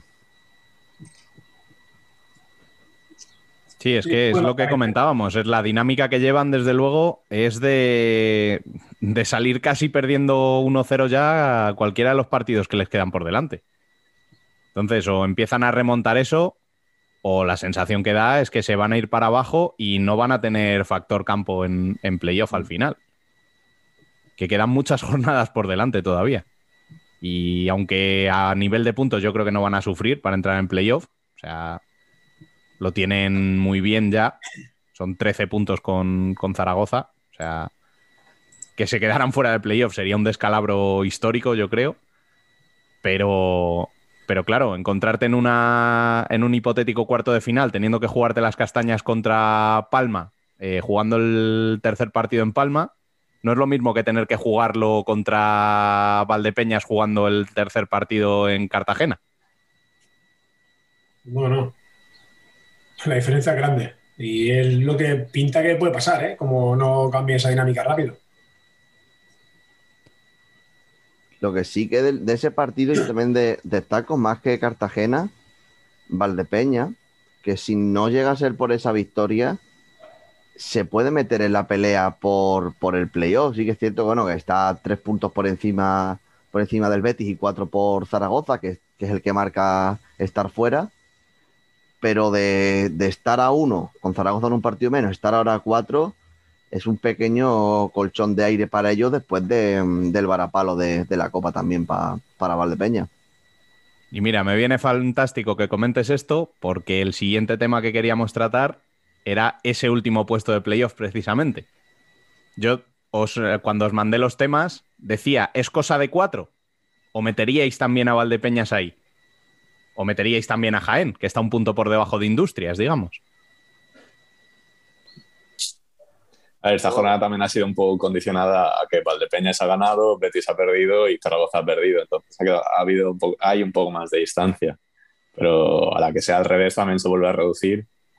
Em, damos a Valdepeñas por clasificado en playoff y, y el, otro, el otro puesto eh, a mí me cuesta ver a Industrias ahí. O sea, por la- no, no por nada, sino por la diferencia de puntos. No veo recortando o haciendo una- un mejor final de temporada que Betis, Zaragoza o Shota. Y el calendario tampoco es bueno de industrias, ¿eh? Ahora, ahora le viene la parte dura. Entonces, se tiene que enfrentar a Jimby, a un Córdoba que se juega al descenso, a Inter, a Valdepeñas, que Industrias va a tener complicado. Bueno, si hace un final de, de vuelta, como lo hizo la primera, igual le sale, ¿eh? Le sale el número, pero mm, complicado repetir lo que hizo en la primera vuelta, yo creo, ¿no? Con lo que están jugando los equipos ahora. Ya la primera vuelta es un poquito, sobre todo ya con la Copa decidida también, casi, que hay equipos muy caros en Copa. Entonces, yo no metería a Industrias por, por mal que me pese, ¿no? Creo que va a estar ahí. Se va a quedar cerca, pero le va a costar. Y si no puntúa, es que tampoco está tan lejos de cero, está en una zona muy rara, ¿eh? Que si ganas dos te pone guay y dices llego a playoff, pero como pierdas dos, igual se te aprieta el culo y dices, ojo que la estoy liando, ¿sabes? Entonces, no lo sé, no lo sé. Está ahí, ahí. Está en una zona muy. Bueno, igual que Jaén, ¿eh? Jaén igual. Si encadena dos victorias, vamos a pensar que puede entrar en playoff, pero como encadena dos derrotas, mm, vamos a pensar que se la va a jugar con River y Peñíscola. Entonces, La historia de eso es, eh, si encadena esas victorias y los de arriba encadenan alguna derrota, que te acerques en puntos a los de arriba, pero como los de, como encadenes alguna derrota y los de abajo encadenen alguna victoria, es que te metes de lleno ahí en, en esa lucha, ¿eh? No, y además viendo lo que están haciendo los de abajo, o sea, de cada jornada alguno de los de abajo gana o saca algún punto, o sea, que es, es peligrosísima esa zona. Yo a mí lo que me llama la atención, y lo siento por ti, Iván, es el menos 15 que lleva Betis en la diferencia de goles. Yo, llamar la atención no me llama porque en lo que va de año hemos hecho cuatro partidos que han sido horribles. Los dos con Valdepeña, que nos meten seis goles en cada partido, con Barça, que nos cascan siete, y ayer el Pozo nos mete seis. Entonces ahí ya tienes un menos 15 o menos 16 sin ningún tipo de problema. Luego, bueno, no, tía, Inter en la primera jornada nos mete 8 también. O sea, son los únicos cinco partidos que yo he visto que el Betis no ha competido de los, de los 26 jugados. Son O sea, que la clave para que Betis no compita es meterle tres en la primera parte y ya se van del partido. ¿Cómo va esto? Bueno, puede, puede ser un- una- una- uno de los motivos, pero, pero yo creo que es más mm, que mentalmente no llegas, no llegas puesto al partido. Porque luego te, te viene un equipo de los de abajo, se vio hace poco con, con Oparrulo. Eh, yo estaba viendo al Betis jugar con Oparrulo, digo, si este partido es con Inter, este partido es con Barça o con Levante, nos vamos al descanso 0-4 perdiendo. Porque no, sal- no sé por qué no se sale con, ese, con esa energía y con esas ganas de ganar por, por el hecho de o que tu rival sea mejor que tú o que sea peor que tú. Y el otro día yo con Pozo vi el, la- o sea, lo vi los primeros cinco minutos, marcamos un gol y dije yo, ¿para qué? Se habían tenido como cinco ocasiones justo, justo antes de nuestro gol, jugada siguiente del gol nos marcan. Después nos marcan tres goles casi seguidos. Y ya es un despropósito. El Betis ayer hizo de, de los peores partidos. Pero para entrar en playoff, que hay que, hay que ver qué hace Zaragoza con el partido pendiente suyo, que además es con, con el Pozo. Yo lo he repetido ya varias veces. El Betis le tiene que ganar golaveras a Zaragoza, a Chota y a Industrias. Y a Jaén está todavía por ver el partido de vuelta, pero con el 3-7 de la ida, muy mal se te tiene que dar para perder ese golaveras. O sea, ganarle el golaveras a todos los que te van a pelear la octava plaza es un puntito a favor hacia nosotros. Más allá de lo- menos tantos goles. Si no voy mal, lo primero que se mira es la diferencia de goles, ¿no? Mm, No, en caso de empate es el general. en- O sea, el. el- La diferencia de goles solo es en Copa. Pues en tri- el- el- yo creo que el, que el average es particular es en, en caso de triple empate, ¿no? Yo, Mm, yo creo que no, que en caso de triple empate se mide el golaverage entre los tres equipos. O sea, se hace como una mini, por lo menos así es como se hace en fútbol y creo que es- en fútbol sala también es igual. Si tú empatas a puntos con tres equipos, se hace una mini liga de esos tres equipos a ver cuántos puntos han conseguido entre ellos. Y el que más puntos tiene es el que, el que estaría por encima. Es, es una buena duda que nos la resuelvan en los comentarios, porque yo ahora mismo la verdad es que no. Pero por eso entonces eh, Betty lo tiene ganado en caso de triple empate, ¿no? Si no, si no hay triple empate, ese average particular que tiene con ellos tampoco le sirve. Porque No, no, el, el. El haberás partido. Yo es que también creo que, o sea, si yo empato con Zaragoza a puntos, creo que cuenta el golaveras individual entre los dos equipos. A ver, otros años ha sido así. Otra cosa es mm, si lo han cambiado este año o no. O sea, yo creo que no, que eso no cambiaba, pero Si no cambia, estamos entonces con todos los golaveras ganados. Hombre, a ver, lo que sí que está haciendo muy bien Betis, desde luego, es competir contra los equipos que tiene alrededor en la tabla. O sea, igual se está dejando puntos en pistas que, que bueno, pero contra los equipos que tiene alrededor, desde luego, está compitiendo como, como tiene que competir. Otra cosa es que con eso solo le llegue para estar en playoff, que, que es- está por ver todavía, ¿no? Yo mm, no sé. Lo veo justito, desde luego, pero, Yo, Pero bueno, de momento- dice, poquito, ¿no? De que puedas competir mejor a, a largo término, ¿no? Al final, un menos 15 te cuesta mucho ganar partido. Entonces, por lo que cuentan los números, ¿no? Entonces, sí que es verdad que si son partidos tan puntuales, yo no, lo- no, no toco tantos datos, no exactos, pero como, como Iván, pues son por culpa de cuatro partidos, bueno, al final es algo más anecdótico, ¿no? Que a lo mejor te interesa andar en playoff y que te metan 8 o 9 en el Claro, primer es que si, si llegas así a playoff, que no que llegue Levante y te meta 7 en el primero y 6 en el segundo y hasta luego. Claro. Y, Bueno. y la cara que se te queda es de ¿para qué me metí en playoff? mío, ¿no? Pero bueno, una vez te ves ahí, no, una vez que te ves ahí, eh, claro, Ah. el chip, el chip cambia por completo. Y además pasas a ser más peligroso todavía porque eres el que, o sea, ¿qué tengo que perder?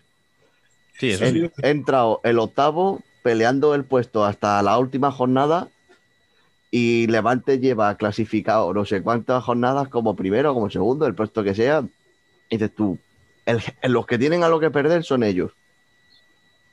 Y la, Sí, y la claro. ansiedad, y la ansiedad también yo pienso que puede hacer al que entre de octavo el ir con la moral muy, muy subida y enfrentarte a un Palma o a un Levante que pueden empezar a estar necesitados de títulos y demás, les puede pasar una mala pasada en, en primera ronda, ¿eh? Ojo que estamos hablando ya que Levante tiene 5 puntos de ventaja con Palma, ¿eh?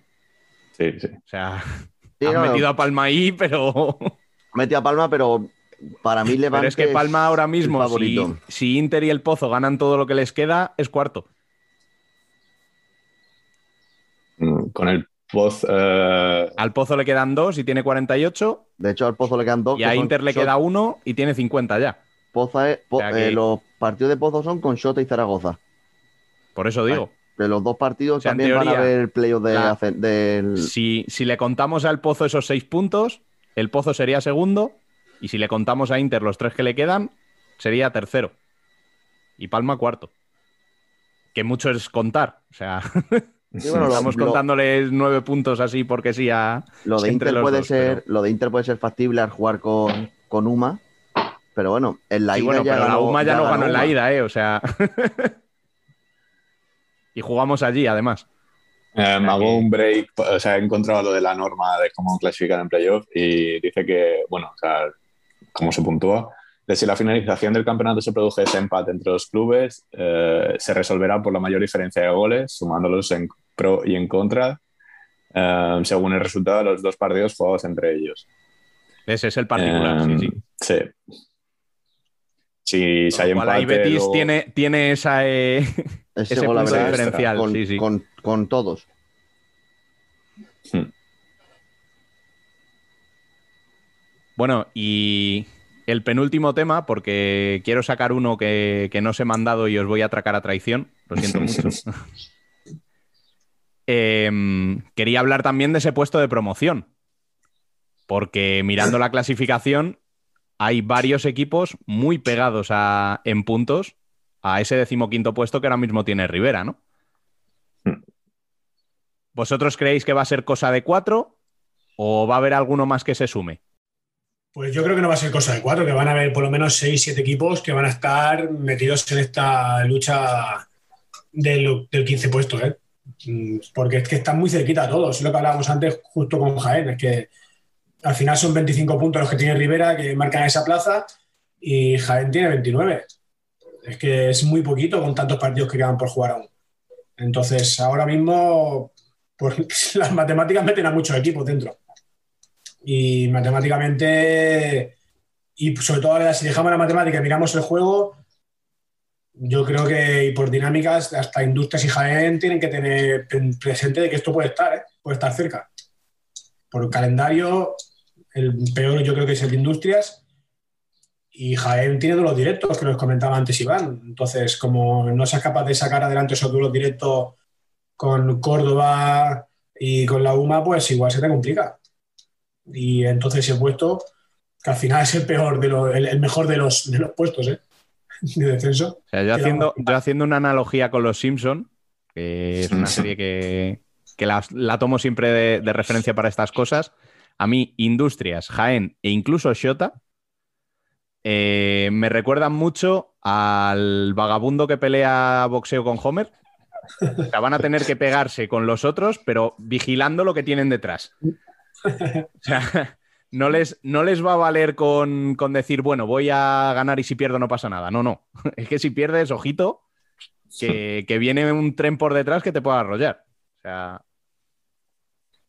Sí, sí. No, y que puede pasar perfectamente como ha pasado, o sea, algo similar a lo que le ha pasado a Cartagena, que vienes de, de ser campeón de invierno, te despistas una derrota, te despistas otra derrota y ya van cuatro, y es que han sido cuatro y ya han descendido cuántos puestos, y podrían ser más si Barça hubiera ganado, eh, y si el Pozo simplemente puntúa en alguno de estos dos partidos que tiene pendientes. Mm, Creo que los que tienen que tener más miedo de entrar en esa zona son Shota y Jaén. Al final los demás son equipos que están acostumbrados a vivir un poquito en el alambre cada año y, luego hay que competir en esos momentos de la temporada donde te estás jugando no estar. Entonces al final los demás tienen esa experiencia. Industria siempre coquetea con el descenso, Burela, Córdoba es un equipo de ascensor, pero es que Jaén lleva muchísimo tiempo que no está acostumbrado a ver esa zona. Shota evidentemente tampoco. Entonces, como se le compliquen dos partidos, acerca a esa zona, hay que, hay que competir luego en, eso, en ese alambre. ¿eh? Porque luego, eso no es fácil. yo eso también os quiero preguntar, a ver si viene el que tiene el reglamento cerca. ¿El puesto de playoff de descenso es a partido único y te vas? ¿O hay de vuelta? ¿O es.? es que no, no sé el formato que hay. No me acuerdo porque además esto cuando salió fue un, un poco lo vimos, o sea, lo vieron un poco por encima, pero ni idea. Lo puedo buscar y en cinco minutos os digo. Yo, yo sí que digo que si fuese a más de un partido, me parece ciertamente injusto pa- para el que desciende. Porque por lo general, o sea, para, para el que, para el que asciende. Porque por lo general, el equipo que asciende, su plantilla va a ser mucho peor que la de los equipos que hay en primera división, que a fin de cuentas han hecho un equipo adecuándose a la primera división, que necesita pues mucho menos gastos y, o sea, o al revés, mucho más gasto, mucho más presupuesto para traer jugadores que te permitan estar en primera división más años. Y la segunda división es una división más, más barata a, priori. Si fuera doble partido, un Industrias, un Jaén, por mucho que no se Shota, que no se les suele ver mucho por ahí abajo, tienen cierta ventaja con respecto al que, al que viene de abajo. uf, ojo con los nervios ahí en esos partidos, ¿eh? También. Yo diría que es a doble partido siempre, ¿no? O sea, lo que haya cambiado, normalmente siempre es a doble partido. Un playoff de ascenso, no te la juegas, sino porque si no sería de neutral, ¿no? ¿Dónde juegas en ese partido? No sería justo Sí, que pero, fuera- pero como los playoffs es al mejor de tres, no sé si a lo mejor van a hacer también que Y el de vuelta, ¿no? Siempre la- los ascensos y descensos y de vuelta, ¿no? En principio. Es que Por lo menos de, segu- de segunda B a segunda A son así. Mm, Claro, no sé si de segunda A a primera ahora mismo no sabría decirte, claro. Pero de segunda B a segunda A es a doble partido el playoff de ascenso. Y los, y los playoffs también de ascenso siempre Siempre son a doble partido, ¿no? Los que se juegan en segunda, de segunda a segunda vez, que juega el, el tercero, cuarto. ¿De segunda a primera dices? Sí. Segunda, primera Ah. creo que era el mejor de tres. Son, son a tres partidos, solo que el ¿Eh, Betis, también? el Betis los hacía a dos nada más. Nos ganaban dos veces y para afuera.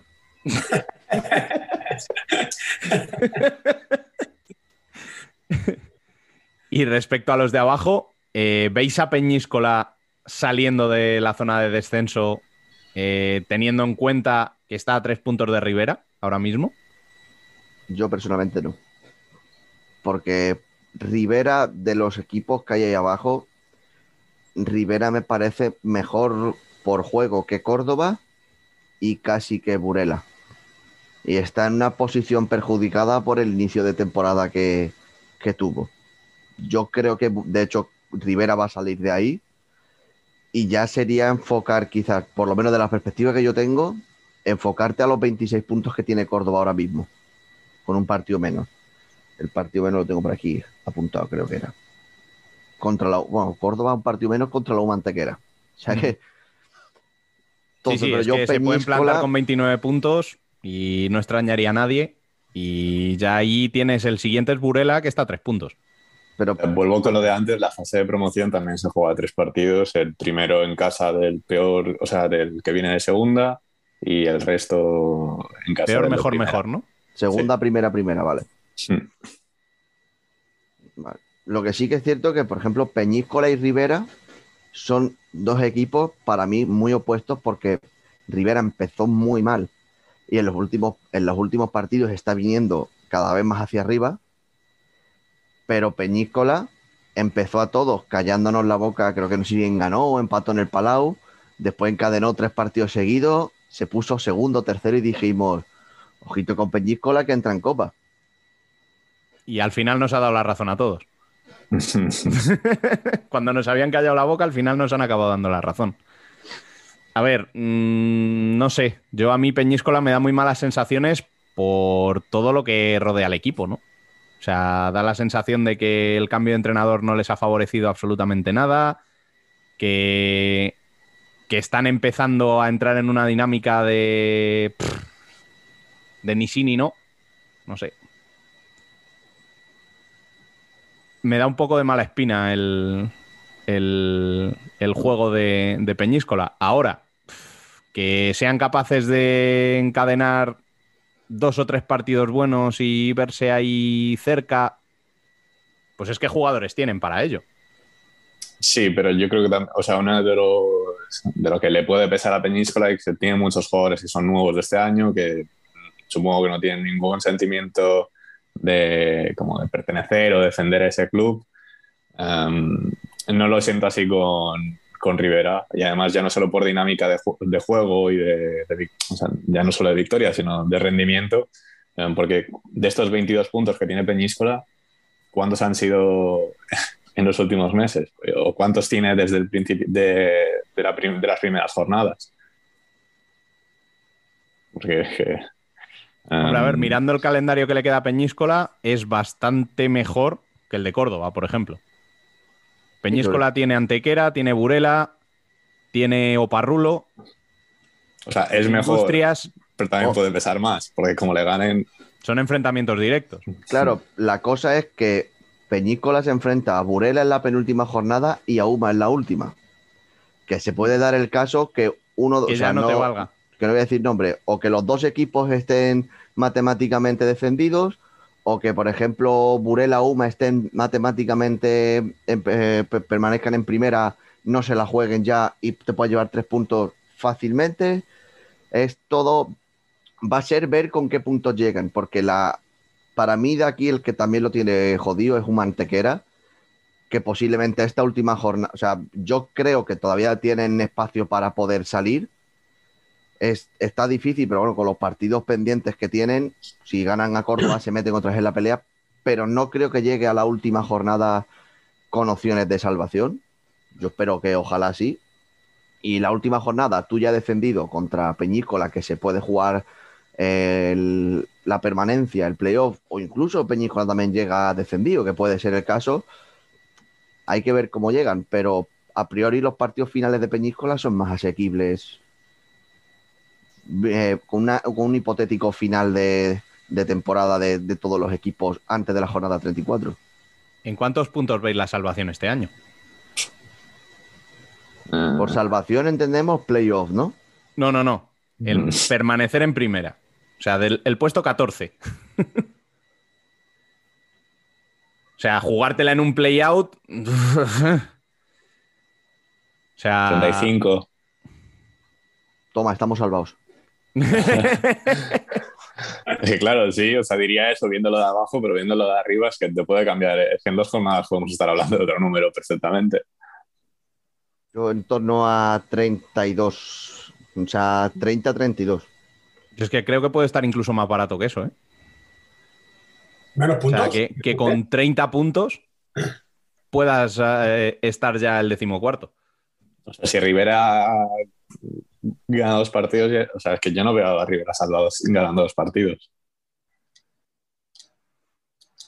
Es que Rivera con dos partidos, mm, ojito, ¿eh?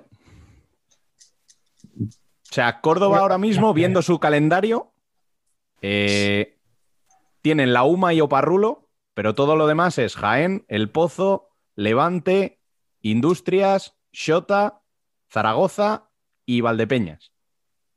No, pero yo creo que por, ni- o sea, por forma de jugar, yo creo que incluso a Rivera le van mejor equipos de estos.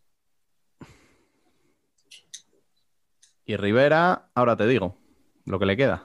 Sí, pero entonces ya estamos dando casi por descendidos a Parrulo, Uma y Peñíscola y vemos quién se enfrenta Uf, es en que, el, en es el que playout. Oparrulo yo le veo una pinta muy Oparrulo- fea. No, Opa- Opa- Oparrulo ha tenido dos, tres partidos de poder rascar puntos y si no, lo ha- no los ha conseguido ya, tiene, tiene que hacerse ahora 13 para igualar a Córdoba. O sea, Mira, lo- los tengo- partidos que ha hecho en 26, o sea, los puntos que ha hecho en 26 partidos, hacerlos en 8. Para igualar al Córdoba. Por que eso Córdoba va a puntuar de aquí a final de liga. Es que no, yo no les veo ya. O sea, es uno de esos equipos que yo ya veo descendido. Pero desde hace varias jornadas, además. Porque la forma de competir que tienen es la de un equipo descendido. O sea, no, no están peleando los partidos. Mira, tengo delante el calendario de Rivera. Le queda Inter la próxima jornada en casa. Betis fuera. Valdepeñas en casa. Burela fuera. Zaragoza en casa. eh, Antequera fuera. Xota fuera y el Barça en casa. Es que estamos hablando de un calendario que si sacas tres partidos, ya es un buen resultado. ¿eh? Y como llegue con emergencias al final, que, ¿cuál era Esa la penúltima- historia. ¿Cuál es la penúltima jornada que has dicho? El derby. Y además en Anaitasuna. Que Shota puede que no se esté jugando ya nada, pero Shota es Pero, un. pero Shota- ese partido se lo van a jugar. Shota y Rivera son del estilo de industrias. Un derby es un derby. Claro. Y si encima se pueden dar el gusto de descender a Rivera, lo hacen y lo celebran. Y el último partido es contra el Barça, que se estará jugando muy probablemente el Un factor puesto- campo. Un Mm. puesto, sí. O sea, que es que estamos hablando de que sacar nueve puntos ahí abajo, uff. Por eso digo que igual está mu- más barato de lo que pensamos. El. Rivera, Rivera yo creo que lo que tiene que hacer es sacar puntos en estas cuatro o cinco jornadas que vienen y en las tres, cuatro últimas esperar a que los de atrás no los saquen. Y si encima tú te rascas un punto en cualquier partido así tonto, eso que te lleva. Pero yo no pienso que, que Rivera por juego sea peor que Córdoba, que es lo que refleja la clasificación. No, no, no, ni mucho menos. Y lo que pasa es que Rivera empezó horrible. Entonces le está pesando ese inicio de temporada horrible que tuvieron. De la misma manera, Córdoba empezó muy bien. Llegamos a hablar de ellos como posibilidades de meterse en Copa, igual que, igual que Peñíscola. O sea, Peñíscola sin ese inicio ahora mismo estaría con Oparrulo. Hmm. Y Córdoba muy probablemente pues estaría eh, donde está. Si es que han competido bien. O sea, Pero- los, dos, los dos partidos que han jugado esta semana han sido dos partidos muy bien competidos. O sea, el del Barça les gana el Barça 1-0 y llorando. Y a Inter le costó abrir la lata ayer. Digo ayer porque estamos grabando el lunes. O sea, eh, una, una barbaridad. O sea, de hecho hubo momentos Y yo le pregunté a Tino en rueda de prensa que este partido, igual a principio de temporada Inter, se le había escapado más de un punto, ¿eh? Y encima metes el gol y te empatan a la jugada siguiente. O sea que Y estamos hablando poco de, de Burela, o sea, nos hemos centrado mucho en Peñíscola, Rivera, Córdoba, y Burela es otro equipo que está también ahí cerca, yo pienso personalmente que Jaén, Santa Coloma y Jota no van a, no van a sufrir, porque al igual que los de abajo van a ir rascando puntos, ellos tres también van a, van a ir rascando y se los van a rascar entre ellos incluso, o sea, que no deben de, de entrar en la ecuación. Pero Burela es otro equipo que en función del calendario que tenga, porque juega, creo que hemos dicho que juega de los 3-4 de tiene, abajo. tiene juega- varios enfrentamientos directos, sí. Lo que pasa es que a Burela le ve otra actitud.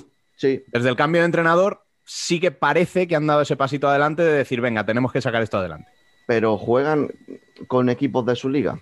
Eh, ganarlo te salvas, perderlo te complicas. Sí, no, no, eso está claro. Y hay, y hay una O sea. diferencia abismal de que te llegue otro equipo, eh, te llegue Córdoba, te llegue Rivera con muchísima más hambre que tú y te ganan, porque el otro día eh, Parrulo 2, eh, Burela 3. O sea, Parrulo te mete un gol jugando de 5, te empatan a 3 y en un partido que se presupone que vas a sacar los 3 puntos, mm, te, te hubieras llevado solamente uno y te pones ya otra vez ahí abajo en la pelea. O sea, y si, y si Parrulo le causó esos problemas en cuanto a marcador, ¿qué no te va a hacer Córdoba o no te va a hacer Rivera? Que tienen mejor plantilla. Sí, con Córdoba se enfrenta, pero le queda Rivera, le queda Antequera, Peñíscola. Al final, se va- y además luego, luego los grandes, ¿no? Le queda Buzo, le queda Barça, le queda Palma. Yo creo que Burela se va a acabar metiendo ahí en esa zona, por calendario, ¿eh? Ahora al final siempre hay un pequeño despertar, ¿no? Cuando hay un cambio de entrenador, pero es que los entrenadores no tenemos varitas, entonces no te da tiempo a cambiar mucho en dos meses. Yo creo que a Peñijo le ha perjudicado más el cambio de entrenador que le podía haber beneficiado una continuidad de Manolín, Mm. bajo mi punto de vista, ¿eh? Que es lo que, lo bueno que ha hecho Rivera. Ve al equipo complicado y renueva a Pato. Tú vas a continuar, entonces te da esa, esa tranquilidad de poder trabajar, de, de confiar en lo que al final nunca puedes, no puede estar siempre tranquilo. El, el- el que pensara que Peñíscola iba a estar en, en- en puestos de copa y de playoff fácil, igual tampoco sabía la plantilla que tenía o no la conocía bien. Entonces, yo creo que había que haberle dado más confianza a ese trabajo acumulado, ¿no? Que al final, viendo que había partidos que lo habían hecho bien, que competían bien, que, que tenían esa posibilidad de cambiar de entrenador. mm, Al final, ese entrenador solo puede darle continuidad a lo que tiene. Es que tampoco puede meter cosas nuevas porque no te da mucho tiempo. Porque No, lo, lo que compite- cambia, lo que cambia el cambio de entrenador es la ilusión de los jugadores. Es decir, los que están arriba tienen que, o sea, los que están jugando minutos tienen que seguir apretando el culo para seguir jugando y los que están por detrás en minutos pues tienen que apretar el culo para intentar ganarse el sitio. Lo que pasa es que Pero si, la dinámica en los primeros partidos no cambia, olvídate. O sea, ese cambio de entrenador no ha servido para nada, O Parrulo con Maca. por ejemplo. Sí, sí. Que al final, que un entrenador venga con una varita a los Harry Potter y te diga, ahora ya, somos buenos. O somos mejores que antes. No, no, no es tan fácil. No es tan fácil porque y hablamos de primera división, puede pasar en otras categorías, ¿eh? Pero en primera división tu plantilla es la que es y al final compites con, con lo que tienes. Entonces, mm, yo creo que más conocimiento de esa plantilla, un entrenador que ha hecho la plantilla, que llega trabajando con ella desde verano, eh, no lo va a tener nadie de rendimiento. Seguramente los cuatro que, que no estaban jugando con el entrenador anterior van a acabar sin jugar con el entrenador que venga. Raro va a ser que, que esos jugadores hagan algo muy diferente que convenza a otro entrenador. Yo que sé, puede ser algo muy cambio muy específico de por algo extremo, ¿no? Pues estamos jugando de cuatro, ahora tenemos, vamos a jugar de tres, y entonces ese primo que no jugaba ahora juega. Pero poco más, poco más porque es que no compitiendo semana a semana y con esa necesidad de ganar cada semana porque estás abajo, mm, no te da tiempo a cambiar mucho. Es todo un, Eh, Y además, es si, un punto de vista de entrenador que siempre estamos en la cuerda floja, ¿no? Los entrenadores, pero yo creo que al final es que tampoco se ven cambios significativos cuando hay cambios de entrenador. y además ese cambio llega a estas alturas. Si al menos llega en enero, cuando aún puedes hacer algún fichaje y puedes hacer algo, algo nuevo, pues igual sí. Pero ahora lo que comentabas de que si tienes exactamente la misma plantilla, eh, mucho más no se puede hacer. Sí, sí, ahí- ese sería quizá el, el- el- el momento diferente, ¿no? De cambiar de entrenador. Cambias un entrenador y traes tres jugadores nuevos. Hmm. Mejores, peores, pero por lo menos nuevos. Bueno, ahí igual dices, ahí podemos hacer- puede haber algún cambio. Pero si tú solo cambias un entrenador y la plantilla es la misma, mm, es que es complicado. Es complicado darle una vuelta a una situación complicada que es la de no puntuar, la de. Se puede ver que igual compita diferente o compita un poco mejor, pero, pero a la larga, al final, la dinámica es, es esa. Entonces yo, igual te digo, igual siendo un poco barriendo para casa, ¿no? Hay que darle ese- esa confianza al entrenador que lleva trabajando con la plantilla desde verano. Ese conocimiento que él tiene de ella, salvo que digo, lo que, lo que comentaba, ¿no? Que, que, que venían tres jugadores nuevos. Bueno, pues vale, pero es que si no, yo creo que va a ser la diferencia que va a tener Rivera, ¿eh? La acumulación de trabajo con Pato, en momentos específicos, en esas situaciones especiales que te van a hacer ganar partidos o perderlos cuando te estés jugando los partidos apretados, es lo que va a tener de ventaja Pato, como siempre. Esa acumulación de trabajo respecto a otros, a otros entrenadores, ¿eh? a otros equipos, otras plantillas. Bueno, y la última pregunta que os quería hacer, que esta no está entre los temas que os mandé, pero, pero bueno, teniendo en cuenta que juega la selección la semana que viene, vamos, esta semana, eh, y que hablábamos ya la semana pasada de que son partidos intrascendentes, porque la selección ya está clasificada, ¿cómo afrontaríais estos partidos? Me explico. ¿Vosotros los utilizaríais para probar gente nueva o los, los utilizaríais para afianzar a la gente que ya está en lo que quieres de ellos? Yo pienso, partiendo ya de la propia convocatoria, que no hayan ido jugadores de Inter y Barça por la Supercopa, ha hecho que prácticamente todos estemos por primera vez en la historia de acuerdo con la convocatoria de la selección. Y yo sí que es cierto que le daba, le más minutos a jugadores nuevos, pero con los que tú confíes que vas a llamar para futuras ocasiones. Y te pongo ya barriendo para casa el ejemplo de, de Eric Pérez, que lleva dos, dos convocatorias con la selección, lo hizo muy bien la primera vez que fue. Pues si tú crees que vas a seguir contando con Eric, eh, dale minutos y pídele lo que tú le vas a pedir cuando estén los jugadores de Inter y Barça y esté la convocatoria completa. Obviamente también daba lugar a todos los que han ido por, por primera vez o no vayan a volver cuando, cuando vengan los, los jugadores de los equipos grandes, también darles minutos y que, y que se desfoguen y vayan cogiendo, pues si les han llamado ahora, son por ser gente joven, cuando se retiren los que se tienen que retirar, mm, están llamados a, a entrar ellos a la selección. Sí, a eso me refiero. Es decir, eh, teniendo en cuenta que, que estos partidos te da igual ganarlos o perderlos, que, que veo muy difícil perderlos, también os lo digo. eh, mm, no sé. Tony, ¿tú cómo los afrontarías? Bueno, yo desconociendo, por ejemplo, que haya un interés económico, como puede pasar en el fútbol, que al final siempre hay dinero por victorias, ¿vale? Entonces yo sí que lo afrontaría con... Si yo fuera parte del staff de un seleccionador, tendría una lista de 40 jugadores, ¿no? Digamos, por decir un número, y los iría por, pre- por preferencia. Entonces, eh, pero esos 40 son futuribles. Entonces es el momento de, de- premiar y avisar a, a quien tienes en tu lista, decir, cuidado que no descabellado que estés, que pueden pasar cosas. Como la otra vez, reservamos para la Supercopa. Ya, pero es que pueden haber negativas de ir a jugar, pueden haber lesiones, pueden haber muchas cosas y gente que pueda entrar en estos sitios. Entonces yo creo que es el momento de, de- de avisar a esos jugadores de que, de que se, se está siguiendo, ¿no? Porque al final puedes hacer buenas temporadas, se puede hablar, se puede hablar, pero si no te llaman, tú nunca, te- nunca estás, nunca no existes. Tienes que ir. Entonces, es el momento de que yo creo, ya que no te juegan nada, de los cinco o seis que fueron a completar esa convocatoria eh, porque está todo el mundo con COVID y van que tenéis que venir, pero tenéis que venir porque son los que tenéis que venir, los que estabais siguientes en la lista, entiendo, no por capricho, pues esos seis o siete y seis o siete más que serían los siguientes de la lista, digamos, ¿no? En algún momento va a tener que haber ese cambio generacional y no te va a servir llevar a- siempre a los 6, 7 de siempre, porque ya no rinden igual, entonces en algún momento la selección va a tener que decir, mm, no, sé si sería sacrificar un campeonato, pero sí empezar a, a- rodar a esos jugadores que tienen que ser el futuro, como comentaba Iván. Entonces, eh, qué mejor momento que, cuando tienes una clasificación ya hecha. Que, que no hay riesgo. Igual tampoco es lo mismo, ¿vale?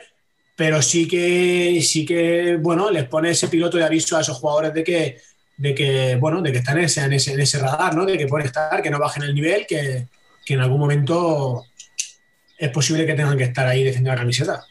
Como primeras espadas, ¿no?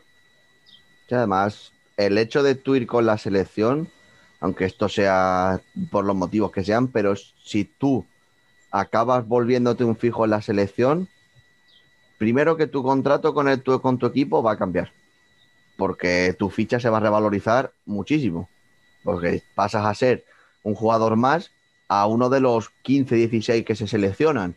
Entonces, tú ya a nivel personal en lo económico ya sales ganando. En lo profesional tienes un escaparate mucho mayor para que si estás en un equipo teóricamente inferior, se puedan, se puedan fijar más en ti lo- los, equipos grandes, porque sí que es cierto que pues, de aquí nosotros, yo por lo menos no veo a los 18 equipos de primera.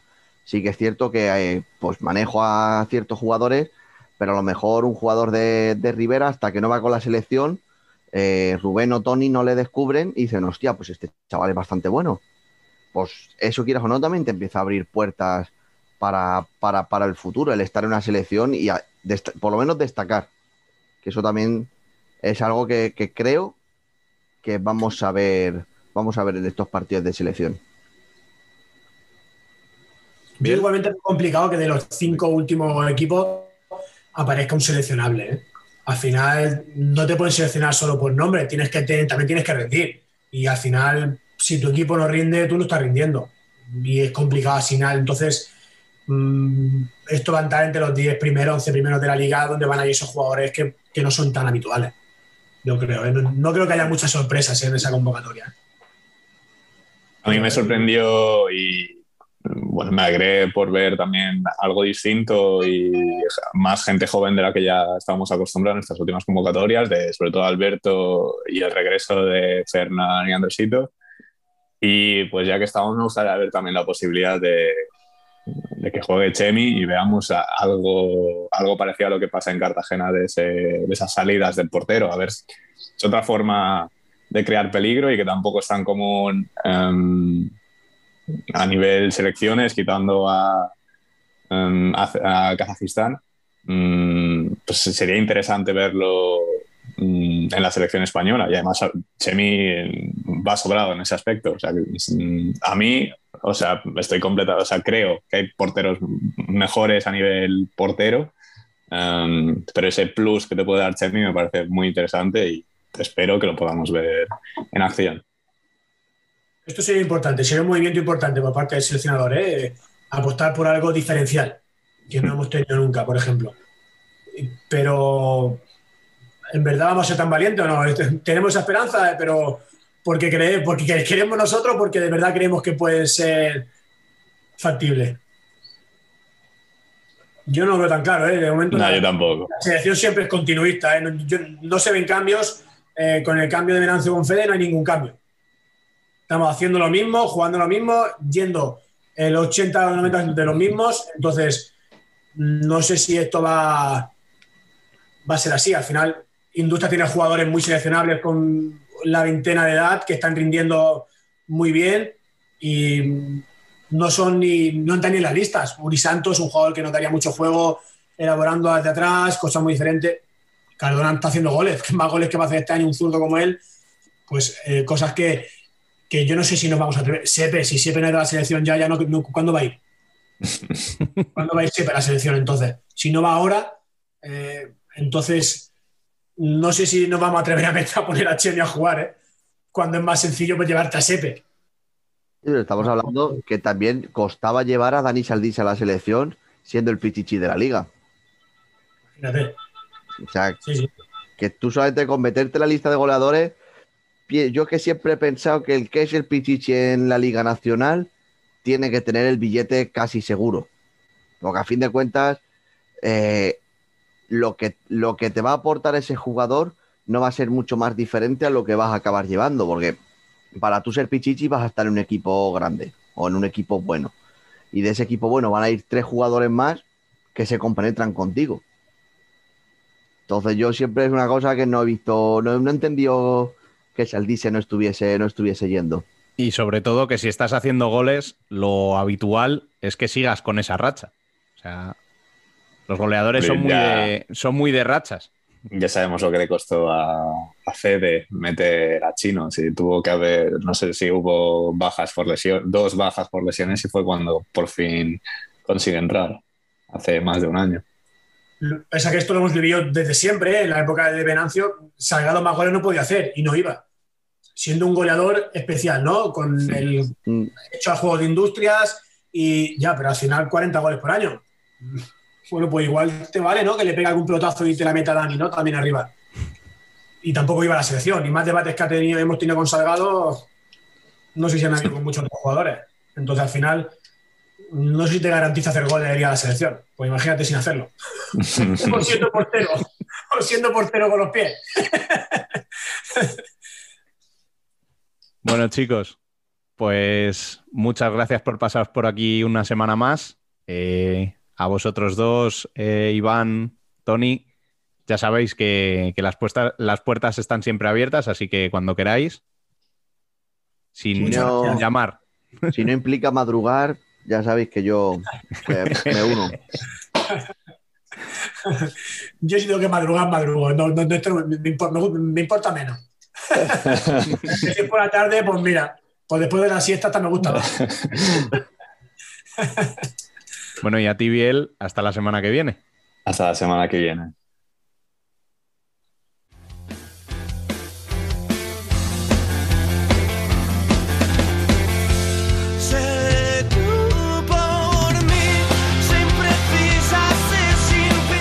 Nosotras también somos futsal.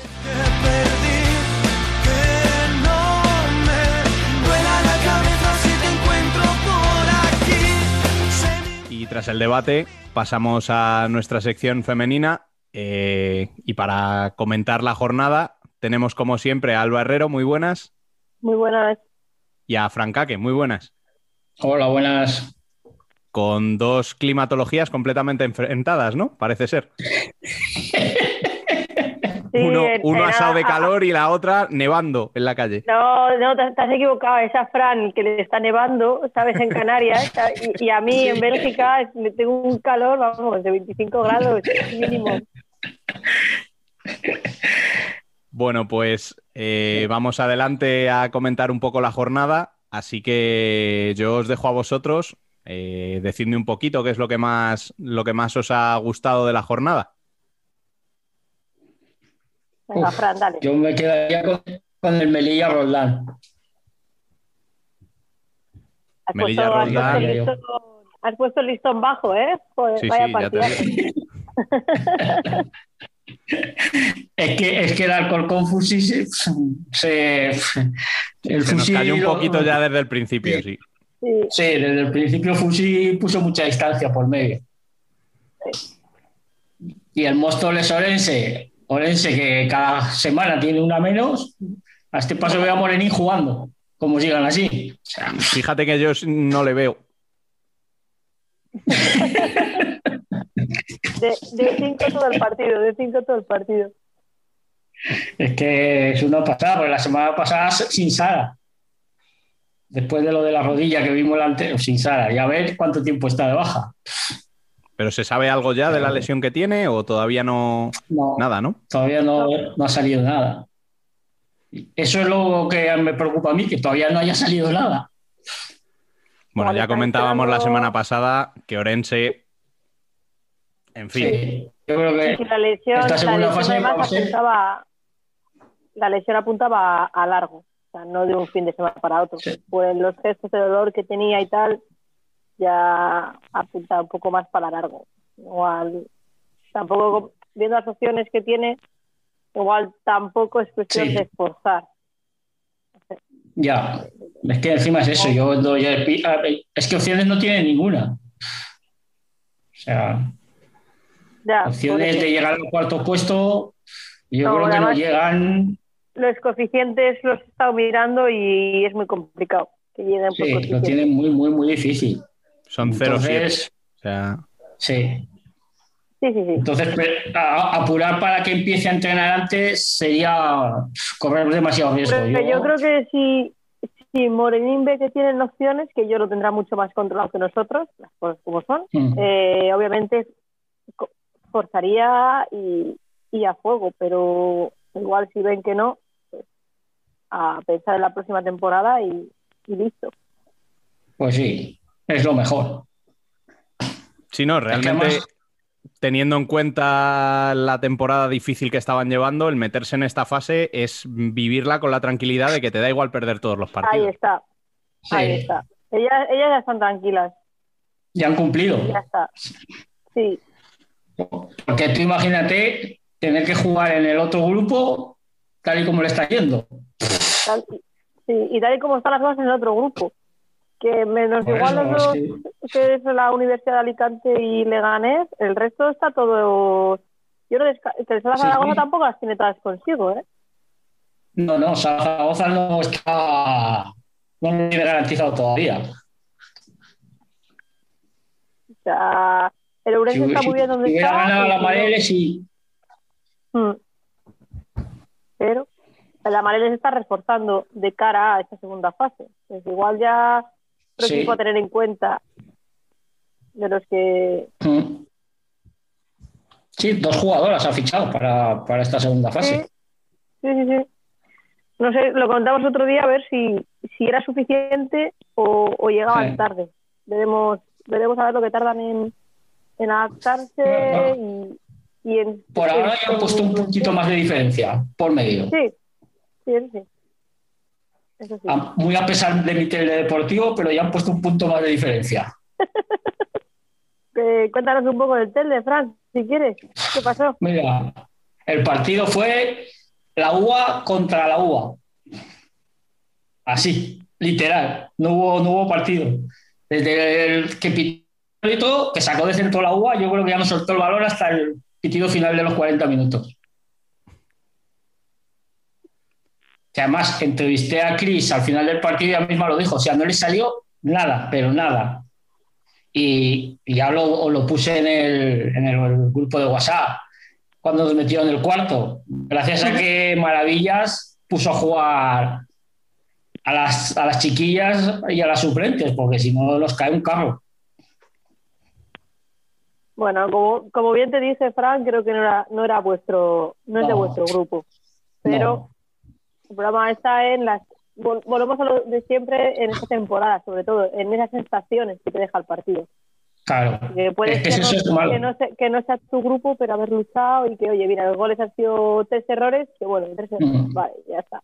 Pero haber peleado y haber aguantado y, y poner las cosas difíciles. Es que eso es lo peor, porque fíjate, la semana que viene va a jugar contra el Saló.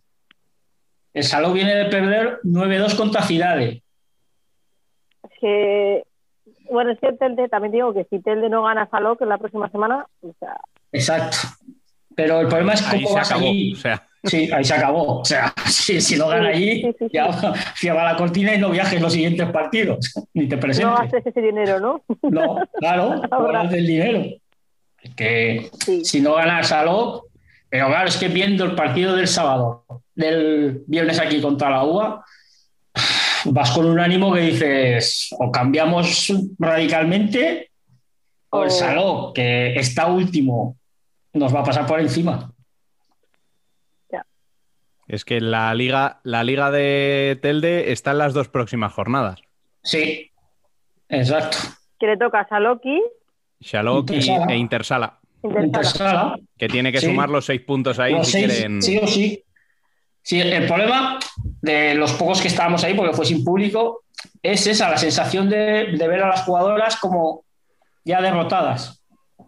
El Ya. problema es que para Intersala estamos en las mismas. Mm, Es que tienen a Cidade y tienen a, a Telde. Sí. Entonces, Es que se, se decide todo en estas jornadas, en el, en el descenso. bueno, y Amarelle en la, en la última, o sea, las tres últimas de Intersala Mm, son los tres que tiene por delante. Sí. Entonces, o suma los nueve, o, O a Intersala podemos dejar de contarla ya como a Shalok. Sí. O sí. Sí, sí, sí, o suma los nueve o suma los nueve, no tiene otra opción. No tiene otra, no, no, no tiene otra. Y aquí, aquí lo que se palpa es la sensación de que, de que ya, se, ya, ya- ya se han dado por, por derrotadas, viendo el partido de, del viernes. Pues que mirando los coeficientes, la sensación que tengo es que se está yendo demasiado la, Sí, la clasificación ya a, a las dos. Tanto a Telde Sí. como a Intersala. sí. se están escapando Amarele y Peñas Es que se es, que es escapando. 0-4 Mm, el- lo que tienen que sumar, ¿eh? Sí, Que parece que no, pero claro. Es que si me dices que Amarele y Peñas Clubes no van a ganar más, pero tienen que jugar también contra Salog y tienen que jugar contra Intersala. Entonces, aunque pierdan contra Intersala, veo difícil que pierdan contra Salog.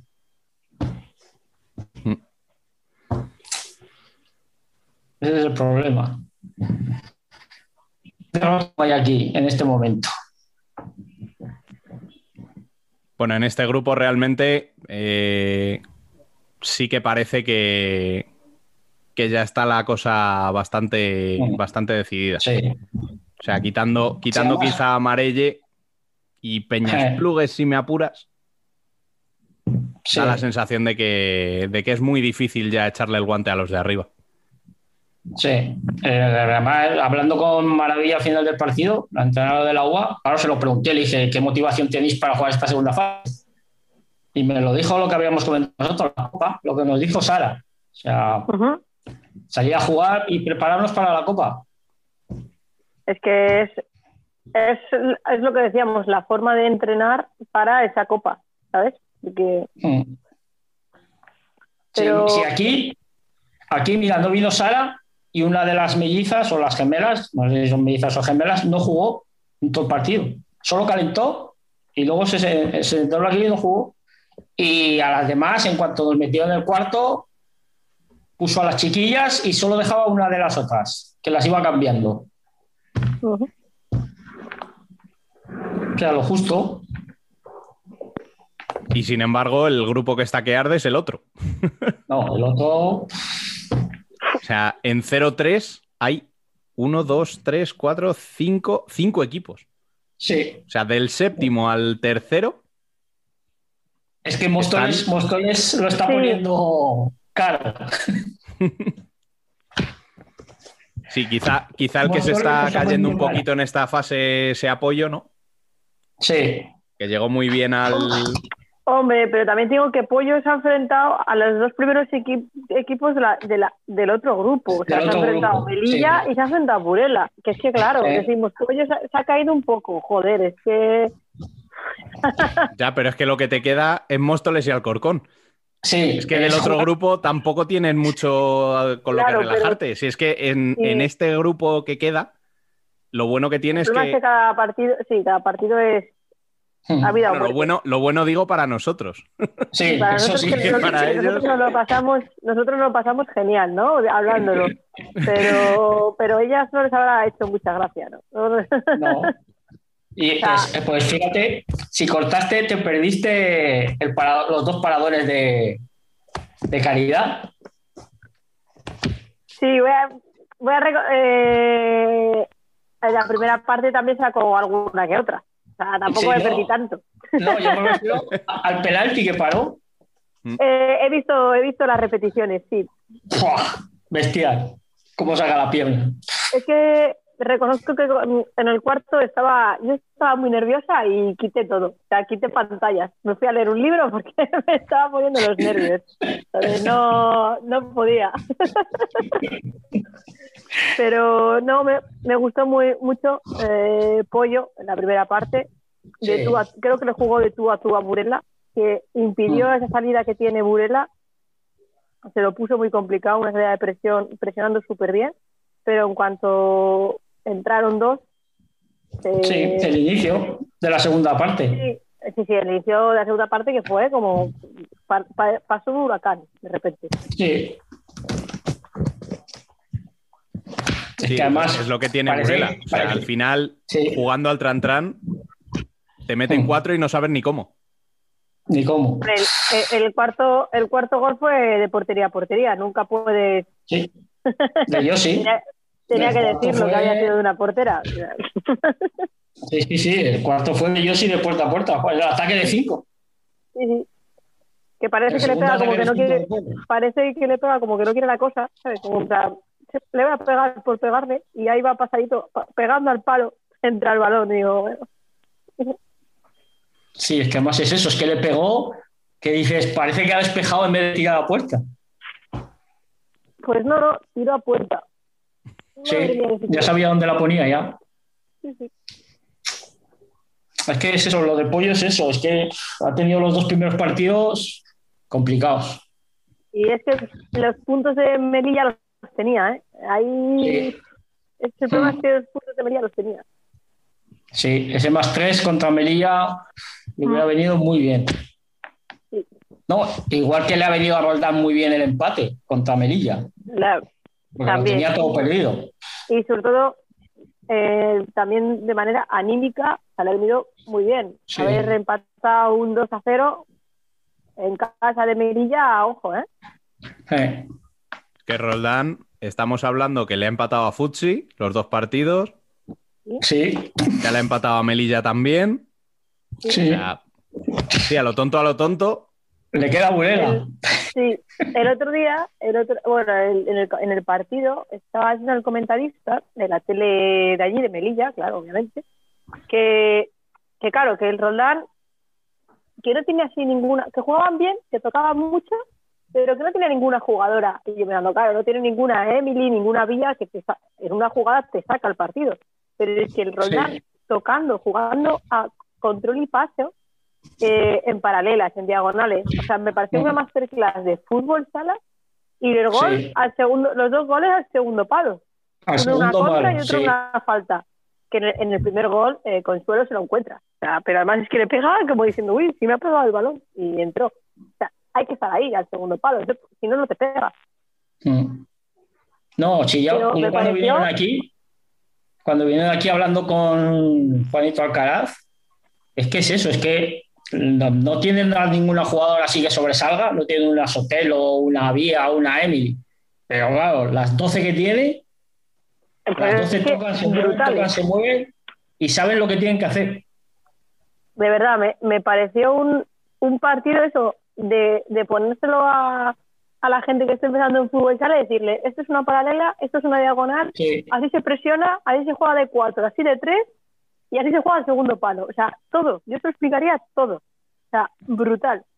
Y luego, claro, llega, pero claro, llega Melilla y coge Vía, te roba un balón y te mete un golazo, y coge Emily y coge otro balón por el aire y te marca otro golazo. Y dices, Una, bueno, una lavadora que venía. y te lo baja de tacón y para adentro. Y dices, bueno, venga, vale, chico. Pues es que, claro, yo entendía al comentarista que decía, no, es que el Roldán toca mucho, pero no genera. Y yo, "Ya, claro, es que a, al Melilla no le hace falta generar. Balón No. de sala a la portera Y ya está. y Emily, apáñate. Y si no, pues Díaz roba un balón y ella, ella, ella se lo fija y ella se lo come. Pim, pam. Bueno, Es impresionante. brutal. Ah, que acabaron sufriendo, ¿eh? Sí, sí, sí, sí, sí, se hizo largo el partido, ¿eh? Pero porque es lo que decías tú, yo creo que al final acabaron con un cambio solo, ¿eh? Sí, solo tenían uno. jugaron. Solo tenían un cambio. Es que lo, lo hablábamos durante este año, que Mm. la sensación que da Melilla es que si se, si se caen es porque pueden llegar eh, muy justas, muy justas de Sí, fuerza. sí. Sí, muy justas físicamente. Sí. Tiene pinta de que están llegando muertas ya. Eh. Pero bueno, ya de momento les ha dado para salvarse holgadamente y para estar peleando por estar en el, en Sí. el playoff. ¿Qué más quieren? Entre las cuatro primeras. Porque yo las quiero ver contra, contra Fusia, a ver. Va, a ser partido bonito, ¿eh? Mm. Ese, el Fusi Melilla y el Fusi Burela, Son pagaría dos, por equipos, los dos. son, son dos equipos que tienen mucha que tienen en muchas ocasiones mu- mucho ataque. Sea, Hmm. Aún así, obviamente, el Futsi creo que está por encima. O sea, Sí. que vol- volvemos a lo de siempre, lo que nos De, cansamos de Melilla repetirlo. seguro. Sí, sí. Sí. sí, sí. Es que El, el- el otro día el partido de futsal lo- no lo vi entero, pero lo, lo que estuve viendo, que lo estuve comentando con vosotros, o sea, imparable. Hablando de porteras, si no es Es por que- Patri, Si no es por Patri, un Sí. saco, ¿eh? sí, O sea, hubo, hubo una jugada que luego la vi en Twitter, que el entrenador de porteras del Alcorcón la repitió y dijo la importancia de llegar al segundo palo. Y es que no, es, no es solo que llega al segundo palo, es cómo llega. Mm. Con una ¿Cómo cruz llega? perfecta, o sea, digo, ¡buah! Y fue un parador. O sea, salvó unas cuantas. Si no, Alcorcón se lleva más goles de los que se llevó. es que a ver, muy, muy buen Fusi, Fusi no, yo creo que no iban picadas por la derrota contra Móstoles. No, no, va. a su ritmo. No. No. Buah. O sea, dijo, una, caigo una vez, no caigo dos. Pagán. claro, es que vamos a ver, después de ochenta y tantas jornadas, eh, yo supongo que el entrenador les metería caña no fuera que su puesto peligrase.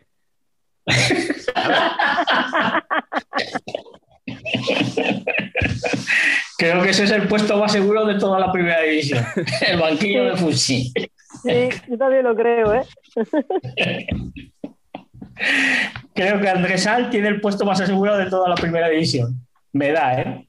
Creo. Y dicho sea, eh, porque yo sí que estuve allí en los cantos viendo el partido y, y haciendo fotos, si alguna de las ocasiones que Alcorcón tiene en los primeros minutos para ponerse por delante, ojito. Sí, eh, sí. creo que hubiera cambiado bastante el partido. Sí, sí. O sea, si, si Alcorcón se llega a poner por delante, mm, igual estábamos hablando de otra cosa. Porque. Yo creo que sí, porque hubiera sido que- los fantasmas de Móstoles. Hubieran aparecido en Fusi. Claro. Estamos hablando de que vienes de perder un partido, que de repente te encuentras en los primeros minutos abajo en otro. Mm. A ver, luego te llega Ari y Ya. te mete los dos chicharros que te mete, pues nada, pues ¿qué le vas a hacer? O sea, Pues nada, coger el balón y aplaudir, como siempre. Como, El, pues el como cada primero, que- el primero fue una mala decisión en la defensa. Se saltaron dos a, a por la misma y con la pared las mataron. Pues, ¿Qué le vas a hacer? Claro. Y a partir Encima del cuarto se, se dejaron ir. O sea, Dejas a una manca contra la portera. Pero bueno, dentro de eso, pues es lo, es lo lógico que te puede pasar contra Futsi si, Sí, si fallas claro. las ocasiones que tienes. Ahí Si es está. que- Y la, sí. la diferencia entre Alcorcón y Móstoles de la jornada pasada es que Móstoles no perdonó las que tuvo. No, Y Alcorcón esa, perdonó. esa es la diferencia. Falló Mm. la última. No, es que además, viendo un poco el, el Móstoles Orense, la, la Benete está en un estado de forma.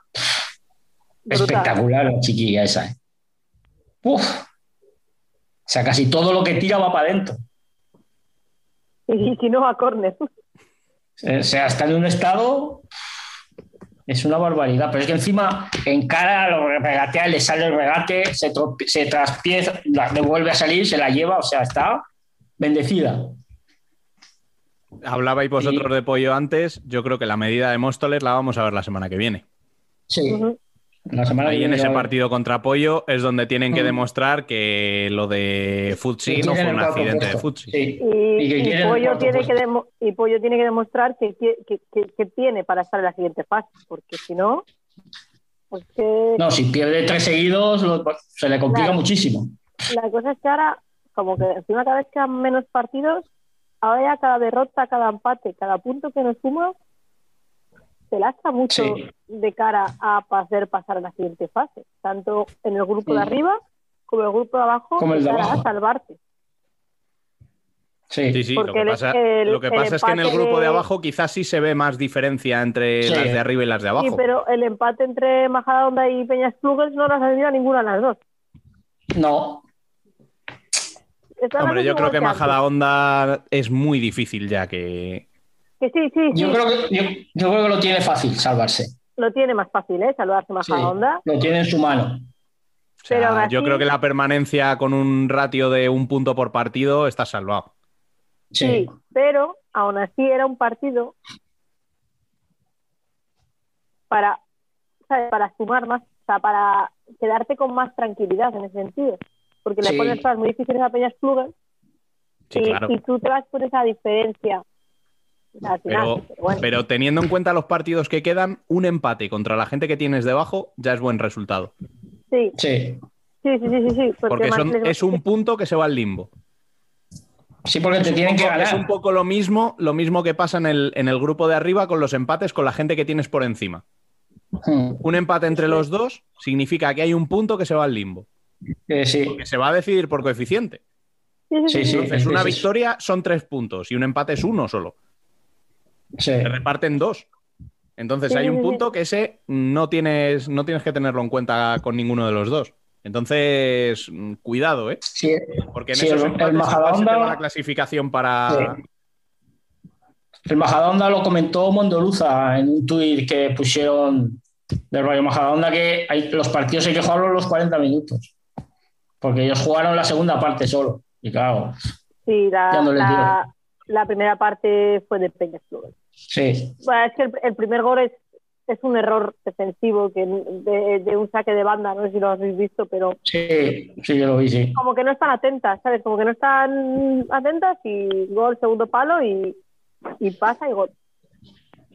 O sea, Es que quizá lo que más pueda pesar en ese grupo es, el, es lo que acabo de decir yo justo, que como ya se ven salvadas, Sí. que entre sin problema. a los partidos. Ahí está. Sí, Mondoluza iba por ahí, por ese que los partidos duran 40 minutos y que Sí. si no entras Y en Al cuanto 100%. pidió el, en cuanto pidió el tiempo muerto, Majadahonda cambió y mejoró. Claro, Pero claro, ya tuvo que gastar el tiempo muerto. sí, les pegó dos rapapolvos y empezaron a jugar. Porque sí, sí, sí. Pero claro, Peñasplug se jugaba la vida. Entonces es normal. Hombre, jugaba en casa. Eso también es importante. No, es que aparte, si hubiera perdido, Majadahonda se le escapaba. Sí, sí, sí, sí, sí, sí. Y ahora lo- lo- lo- la tiene más cerca. Bueno, la tiene a la misma distancia, pero al menos no se le ha escapado. Mm. Ya, Que, oye, de, de lo malo, malo, pues lo mejor. claro. Sí, es lo que ha dicho Rubén. El problema es que en ese grupo los cuatro de abajo están muy, muy abajo.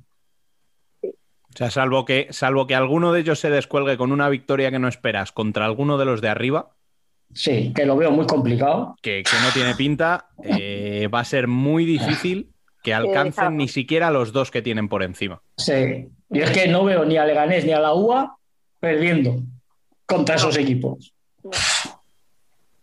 No. Porque la UA porque está preparando la copa y Leganés porque puede hacer la mejor clasificación de su historia. Que el Leganés está haciendo, el Leganés está haciendo muy buena temporada.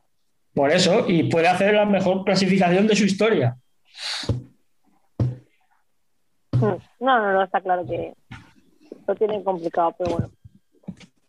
Yo lo siento por mi deportivo, pero la cosa está muy chunga.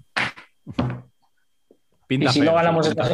Si no ganamos esta semana, Chaló, ya Hombre, vamos a ver, Fran, un poquito de, de optimismo. Fran, siempre, siempre positivo, nunca negativo. O sea, que- que ¿eh? vuelvo a lo mismo, a vosotros os cuesta hacer goles.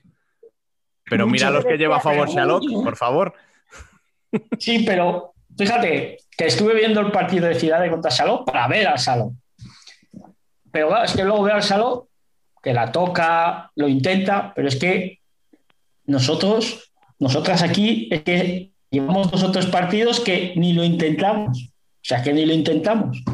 Ese es el problema, que es lo que os decía antes, es que ves a las jugadoras, hubo un momento en los días que hasta discutían entre ellas. Bueno, pero eso cuando llevas muchos partidos perdidos es, es normal, ¿eh? te lo digo yo que lo te digo. Sí, es que ese, por eso yo- es que ese es el problema, que cuando entras en esa dinámica, Ah, es complicado, ¿eh? Y, y lo- y lo que no- y lo que discutirán que no te enteras tú los entrenamientos. no, ya, no, me, me entero, pero no lo puedo decir. Es, es complicado. Cuando entras, cuando solo ves que goles y solo recoges el balón de tu portería, es muy difícil. Sí, muy difícil. Y que ves que se te acaban los partidos, se acaban las opciones. que Mm. Es complicado. Es que encima, el otro día, Montufo, que es la única que regatea en cara algo, Tiene el tobillo que parece una pelota de, de tenis. O sea, jugando con el tobillo hinchadísimo. Complicado. Jo, pues es un partido contra, digamos, eh, un equipo que no es de tu liga. Lo va a decir Rubén Forzar. y no lo digo yo, sí. digo. Claro, forzar a una Sí. de tus jugadoras más importantes, no sé hasta qué punto. Que no juegue. Yo no lo había puesto ni un minuto. Ni, pero ni, no, no, es que yo la dejo en la grada. La Sí, sí, en la o grada, sea, la grada. Ni se viste. y, y bueno, si quieres, bueno, si te quieres poner el chat, no, no porque además en el banquillo te puedes sacar roja y la lías. No, no, no. La la grada. y Sí, sí, sí, la grada. Y luego Rubén te ríe, pero te pueden sacar roja. No, ya, ya, ya, ya. y luego y prepararte para el próximo partido. Sí, es que, es que es lo que ha dicho antes Rubén, es que estos dos siguientes partidos son los dos partidos de la temporada. Sí, la, la historia de esos dos partidos es que, aun ganándolos, no sé si te da. Sí, no. No, aun ganándolos O estamos sea, es, lejos que, todavía. es que sigues estando a un coeficiente de 0,4 del, del sexto. Sí, Es la salvación. es que ese es- el problema es ese. Sí, hablando con Cristina, ella misma lo dijo, el problema es que hemos llegado a esta segunda fase con muy pocos puntos para pensar en la salvación. Ese es el problema. Que ahí es cuando yo recuerdo el empate aquí con Tacidade, que lo dimos por bueno. Y yo decía, hay que ir a ganar. Ya. Sí, ahora es cuando, cuando empiezas a acordarte de ahí si yo hubiera sacado un puntito Ay, más de aquí, un puntito más Sí. de allá. Lo, lo habitual a estas alturas de liga. Si esto, Sí. Las últimas jornadas siempre es lo mismo. Que lo, están, que lo están pensando los equipos de abajo y los Y equipos los de del arriba. grupo de arriba, claro. Sí, sí, porque- sí. Exacto, los de arriba igual. Es que la, es que la jornada de, que viene del grupo de arriba tiene tela también, ¿eh? Bueno, chicos, pues realmente yo creo que lo vamos a dejar aquí porque tampoco hay mucho más que analizar. No. Y, y bueno, teniendo lo que tenemos por delante, pues vamos a esperar a ver cómo, cómo van la- las próximas jornadas para poder analizar con más detenimiento. El Así- próximo fin de semana más y mejor. Efectivamente. Pues sí. Muchas gracias a los Sí. dos por estar aquí una semana más y nos escuchamos la semana que viene. Muy bien. Vale, que tengáis buena semana de frío. Sobre todo tú, Fran. Fíjate, estoy en manga corta, o sea que fíjate tú. Gracias por estar ahí una semana más. Recordad que seguimos en contacto en nuestras redes sociales para estar al día de cuanto sucede en el mundo del fútbol sala. Ya sabéis que podéis hacernos llegar vuestras sugerencias y críticas a través del correo electrónico futsalcorner@futsalcorner.es. Volveremos el próximo martes. Hasta entonces y como siempre, sed felices.